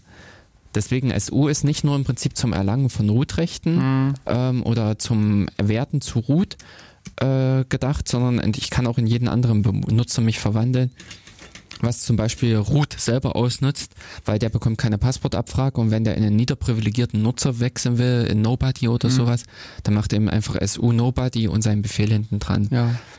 ja, weil ich dachte Ähm. nämlich, das sudo steht dann für super User do. Und deswegen war für mich immer so SU Ja, genau. super Ähm, User. also ich, da, da bin ich mir jetzt auch nicht ganz so sicher, aber ich dachte nämlich, das heißt Substitute User. Aber ähm, wir, es gibt auch irgendwo eine lustige Erklärung für diese ganze Namensgebung oder ähm, eine Seite, glaube ich, äh, die diese ganzen Namen mit erläutert, was hinter Crep steht.